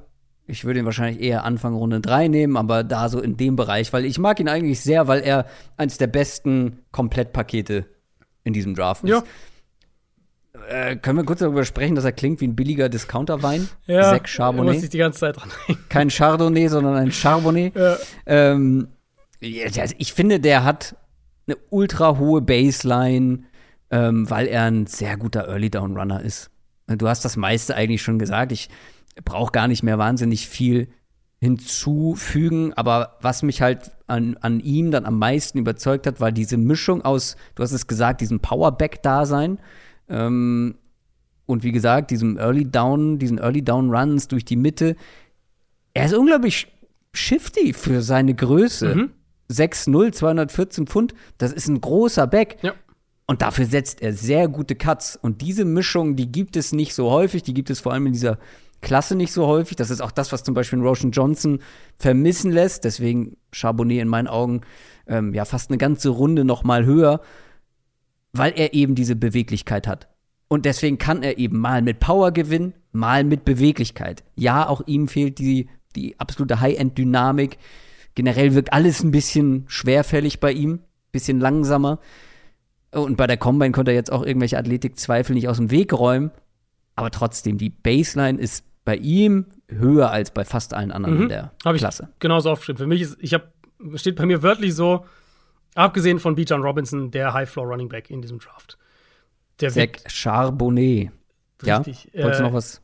äh, der wird, also er wird halt wenige, der wird wenige negative Plays verursachen, ähm, weil er halt so ein No-Nonsense-Runner ist und, und weil er durch Kontakt ordentlich was mitnimmt, auch einer der besten Contact-Runner gewesen dieses Jahr. Der Floor ist einfach super hoch und ähm, er hat wenige negative Plays, wie gesagt. Erster Kontakt bringt ihn selten zu Boden. Er nimmt dann auch die Schulter meistens runter und bringt den Hit. Ich habe mir aufgeschrieben, tanzender Bulldozer bei seinem Profil. Der sollte short yardage ganz, ganz gut sein. Ähm, ja, also, ich habe es jetzt schon ein paar Mal gesagt, rundum solide. Ich weiß halt nicht, ob. Also, ich sehe halt das hohe Ceiling einfach nicht bei ihm. Und das, gerade auf der Position, ist dann für mich halt schon so ein bisschen was, wo ich ja, so ein klein wenig runtergrade. Ja, ich finde die Erfahrung der letzten Jahre mit den bereits mehrfach angesprochenen Aljair, Brian Robinson, die waren halt ähnlich, was den Spielertypen angeht. Die eine hohe Baseline, Mhm. gute Runner, gute Physis, aber halt nicht die High-End-Dynamik. Und da fällt Zach Charbonnet für mich auch irgendwo rein. Deswegen meine Nummer drei, deine Nummer vier. Du hast auf der drei Devin A-Chain, deutlich höher als ich. Aber die Nummer zwei sehen bei fast allen gleich aus und das sollten sie auch, weil beide in meinen Augen sich noch mal ganz klar vom Rest abheben und ich glaube, dass ich die Top 2 noch mal höher habe als andere, weil ich finde, die Nummer 2 ist deutlich näher an der Nummer 1 dran, als das bei vielen den Eindruck. Wirklich? Ja. Krass, okay, nee, das habe ich ganz anders.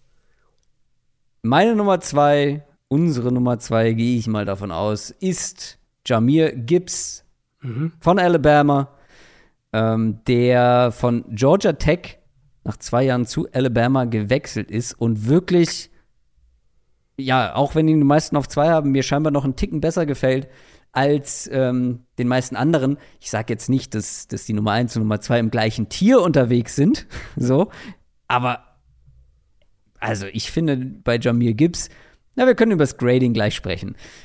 Jamir Gibbs ähm, ist auch eher Tendenz Straight, Lun Straight Line Home Run Hitter. Und ich habe ja schon gesagt, dass das eigentlich nicht meine Favorites sind und dass ich da die Zukunft in der NFL nicht unbedingt hoch oder positiv sehe. Aber Gibbs ist halt in meinen Augen mehr als das. Weil ich finde, Jamir Gibbs ist wie, ich weiß nicht, ob ihr das früher auch in der Schule gemacht habt. Sagt ihr das Wort Krampe was? Äh, ich glaube, ja, ich weiß, bin nicht ganz sicher. Äh, Wenn du so ein Gummiband zwischen die Finger spannst Ja. und dann eine Krampe aus einem Stück Papier ja, bastelst ja, mhm. und die dann so, ne?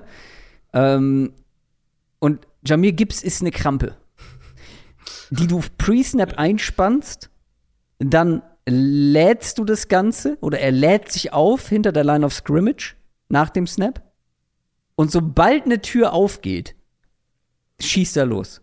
Dann feuert er Downfield. Ich habe wirklich selten so einen Burst aus Cuts gesehen. Also nicht diesen Straight Line Burst, den Sprinter haben, sondern wirklich aus einem Cut, diese Explosivität aus einem Cut heraus ist wirklich, das hatte ein äh, Sieg Elliott in seiner, in seiner Prime wirklich herausragend. Diesen Cut und dann diesen ersten paar Meter bombenschnell. Sieg Elliott dann ein ganz anderer Spielertyp, aber trotzdem in, dieser, in, diesem, in diesem Detail sehr, sehr ähnlich. Ähm, und er hat dann halt, und das unterscheidet ihn von vielen, vielen anderen Straight-Line-Home-Run-Hittern, er hat diese Geduld, um eben auf diese Gaps zu warten. Und dann halt in Open Field ist er dazu noch ganz schwer zu tackeln, weil ja, er ist brutal schnell, aber er spielt halt auch mit seiner Geschwindigkeit. Er verändert die Geschwindigkeit. Und das ist etwas, was diese, was jetzt ein Ronald Jones, äh, wen hatten wir vorhin als Vergleich? Ähm, Chase Brown? Nee. Irgendein anderer. Äh, Abanikanda. Abanikanda, ja.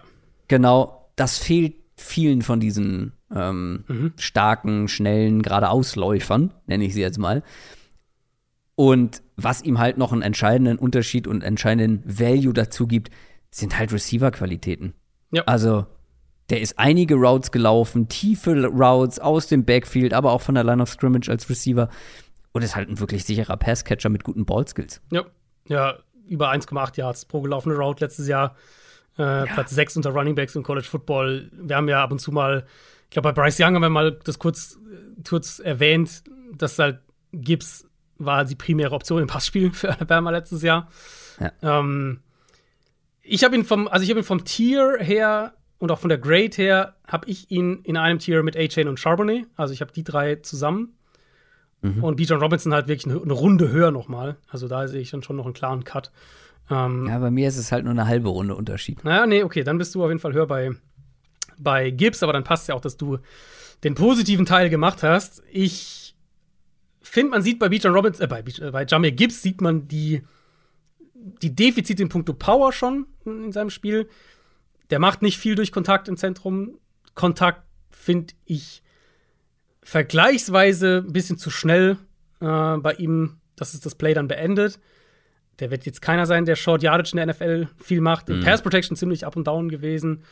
Ähm, hat einfach nicht diese Power auf der Position. Ja. Ähm, das muss man in seinem Profil halt einfach sich bewusst machen. Und ich finde, wenn er durch die Mitte läuft, dann hat er auch so ein bisschen die Tendenz, sich festzulaufen und will dann vielleicht auch mal zu sehr den Cutback und am Ende verpufft es dann so ein bisschen und, und kreiert dann letztlich nicht viel. Ich meine, die Quickness ist natürlich herausragend, da müssen wir nicht drüber, nicht drüber reden. Ich finde, die könnte sich noch ein bisschen mehr auf seine, seine Routes übertragen. Ich finde, seine Routes, gerade seine Angle Routes, waren so ein bisschen zu rund. Da finde ich, könnte er noch mehr, noch mehr Schärfe drin haben. Ähm, Long Speed war ja bei der Combine super. Ja. Auf Tape habe ich den nicht immer so, ganz so gut gesehen. Also ich finde, da, da waren andere Backs, die ich da, die mir da besser gefallen haben. Er war halt, also er kreiert, finde ich, im Open Field.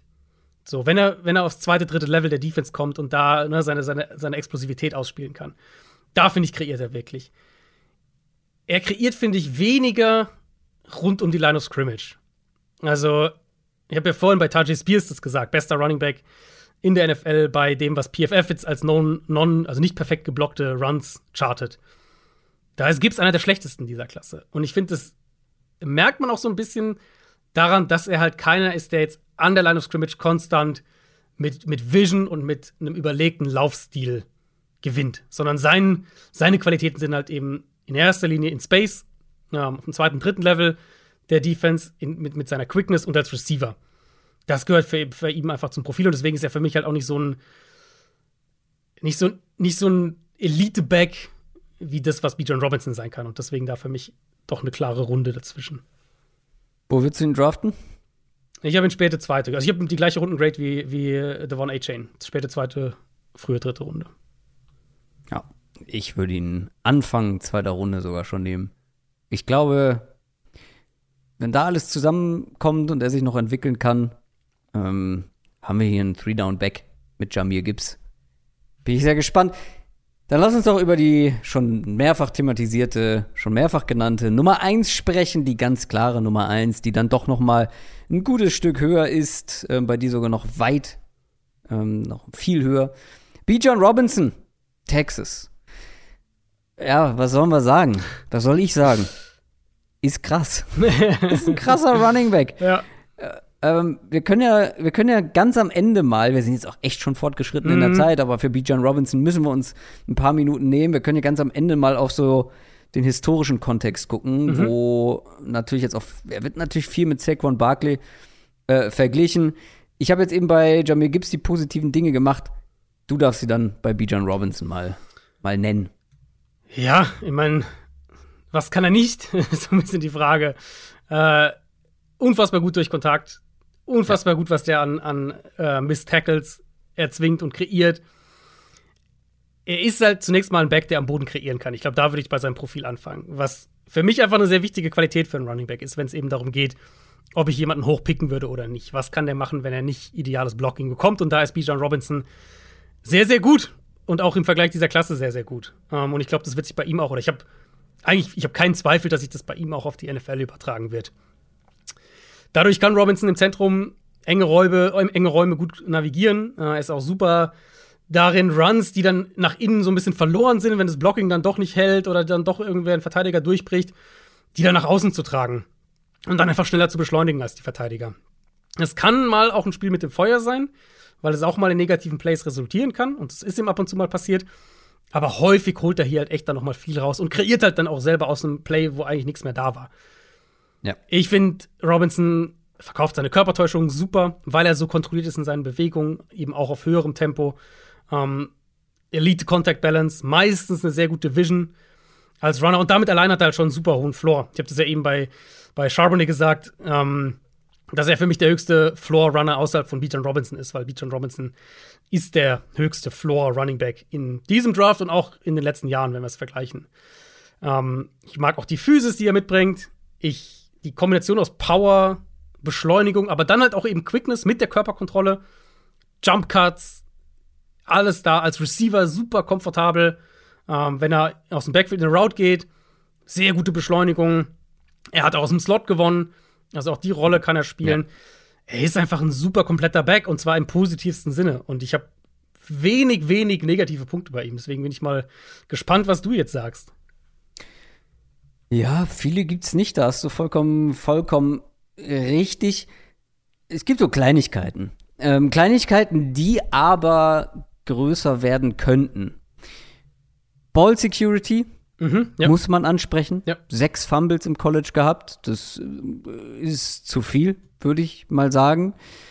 Ähm, Verletzungen, Mhm. auch so ein Faktor. Immer wieder damit zu tun gehabt, an sämtlichen Stellen des Körpers. Also es ist nicht so, dass immer eine Stelle irgendwie wieder aufgebrochen ist oder dass er so eine Achillessehne hat, mehr oder, mehr oder weniger. Achillessehne hat er, ähm, wie sagt man? Achillesferse. Achilles Ferse, ja. Ja. Ähm, sondern ja, irgendwo war immer was. Irgendwas ist immer gewesen bei Bijan Robinson in Sachen Verletzungen. Das ist natürlich ein Thema, was in der NFL größer werden kann, relevant werden kann.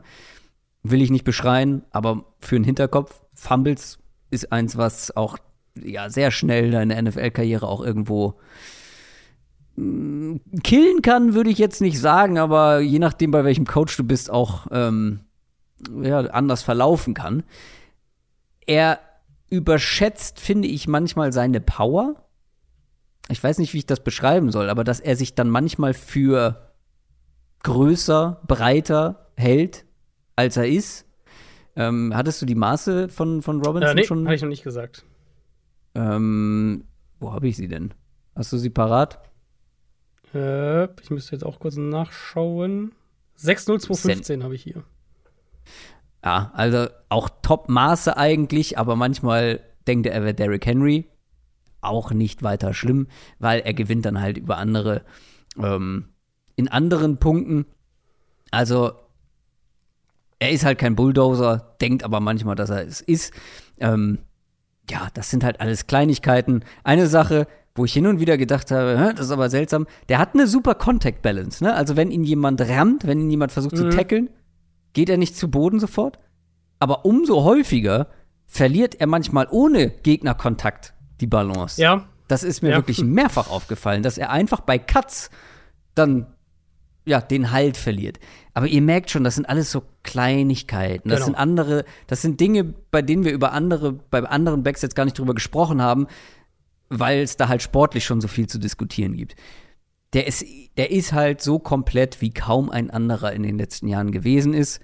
Es gibt ein paar kleinere Fragezeichen. Wie gesagt, Verletzung, Ball Security sind echt zwei Faktoren. Weswegen ich ihn nicht später draften würde, unbedingt, ähm, aber die man im Kopf haben sollte. Also ich würde es wirklich nochmal unterstreichen. Er ist für mich der kompletteste Back der letzten mindestens vier Jahre im Draft. Ja, dann lass uns das doch mal konkret machen. Mhm. Wir, wir machen diesen Podcast, seit es Saquon Barkley gibt, mehr oder weniger. Ja, ist richtig. In der NFL zumindest. Äh, und seitdem haben wir immer jedes Jahr Running Backs analysiert, Mhm. gegradet, eingeordnet. Wo landet er bei dir in den letzten, was sind das, fünf Jahre? Ja, in den letzten fünf Jahren bei mir auf der 2. Also ich habe vom Pre-Draft-Ranking, von den Grades, ähm, ist Barkley die 1 und, und B. John Robinson die 2. Da gehe ich mit, wobei ich an der Stelle sagen möchte, Saquon war noch mal krasser. Ja, ja. Und jetzt fragt ihr euch, wie kann der krasser sein, wenn bei Bijan schon wenig, so wenig oder wenn dann nur Kleinigkeiten irgendwie genannt werden können? Bei Saquon gab es eigentlich diese Kleinigkeiten kaum. Also es gab fast diese Kleinigkeiten nicht mal. Die Verletzungssorgen sind, wenn ich mich richtig erinnere, erst dann in der NFL aufgekommen. Ja, und Saquon war, war noch ein krasserer Athlet. Genau, athletisch ja. nochmal echt auf einem Ja. anderen Level. Bei, ich glaube, hatte der, der hatte, glaube ich, 15 Pfund mehr oder sowas. Also Genau, der war schwerer, der Ja. war größer und der war schneller und explosiver. Ja. Also, das ist auch so, ja, das hatte ich noch gar nicht gesagt. Die Combine war okay von Bijan. Mehr nicht. Mhm. Ähm, und Saquon war krass. Ja. Der war on tape noch einen Ticken krasser Ja. und athletisch noch einen Ticken krasser. Ähm, aber sonst haben sie sich nicht viel gegeben. Auch bei mir auf der 2.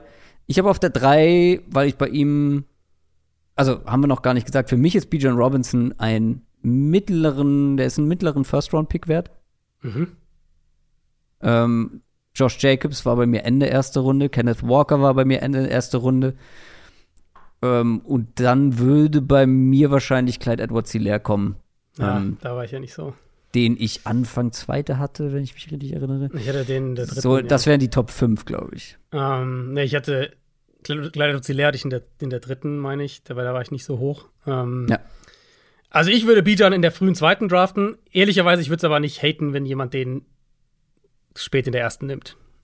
Er wird aber, ich glaube, der wird Mitte erste Runde. Wahrscheinlich, ja. Und dann muss man mal gucken, welches Team das macht. Dann werden wir ja nach dem Draft drüber sprechen, nach der ersten Runde. Ähm, aber das wäre so grob meine Einschätzung für ihn. Ich hätte auch Saquon an 1, Bijan Robinson an 2, dann mit eben, sagen wir mal, eine Early Second Round Grade. So lande ich am Ende bei ihm. Er wird auch auf meinem Big Board in der Richtung sein. Ich habe das, so langsam entsteht es ja, je mehr Positionsgruppen ich abhake. Ähm, und der wird wahrscheinlich irgendwo so rund um Spieler 30 sein auf meinem Big Board. Äh, dann bei mir wäre die 3 Travis Etienne, bei dem ich ja sehr, sehr hoch war. Das ist eine der, der wenigen äh, richtig klaren Zweitrunden-Grades noch auf der Position, die ich die letzten fünf Jahre rausgegeben habe.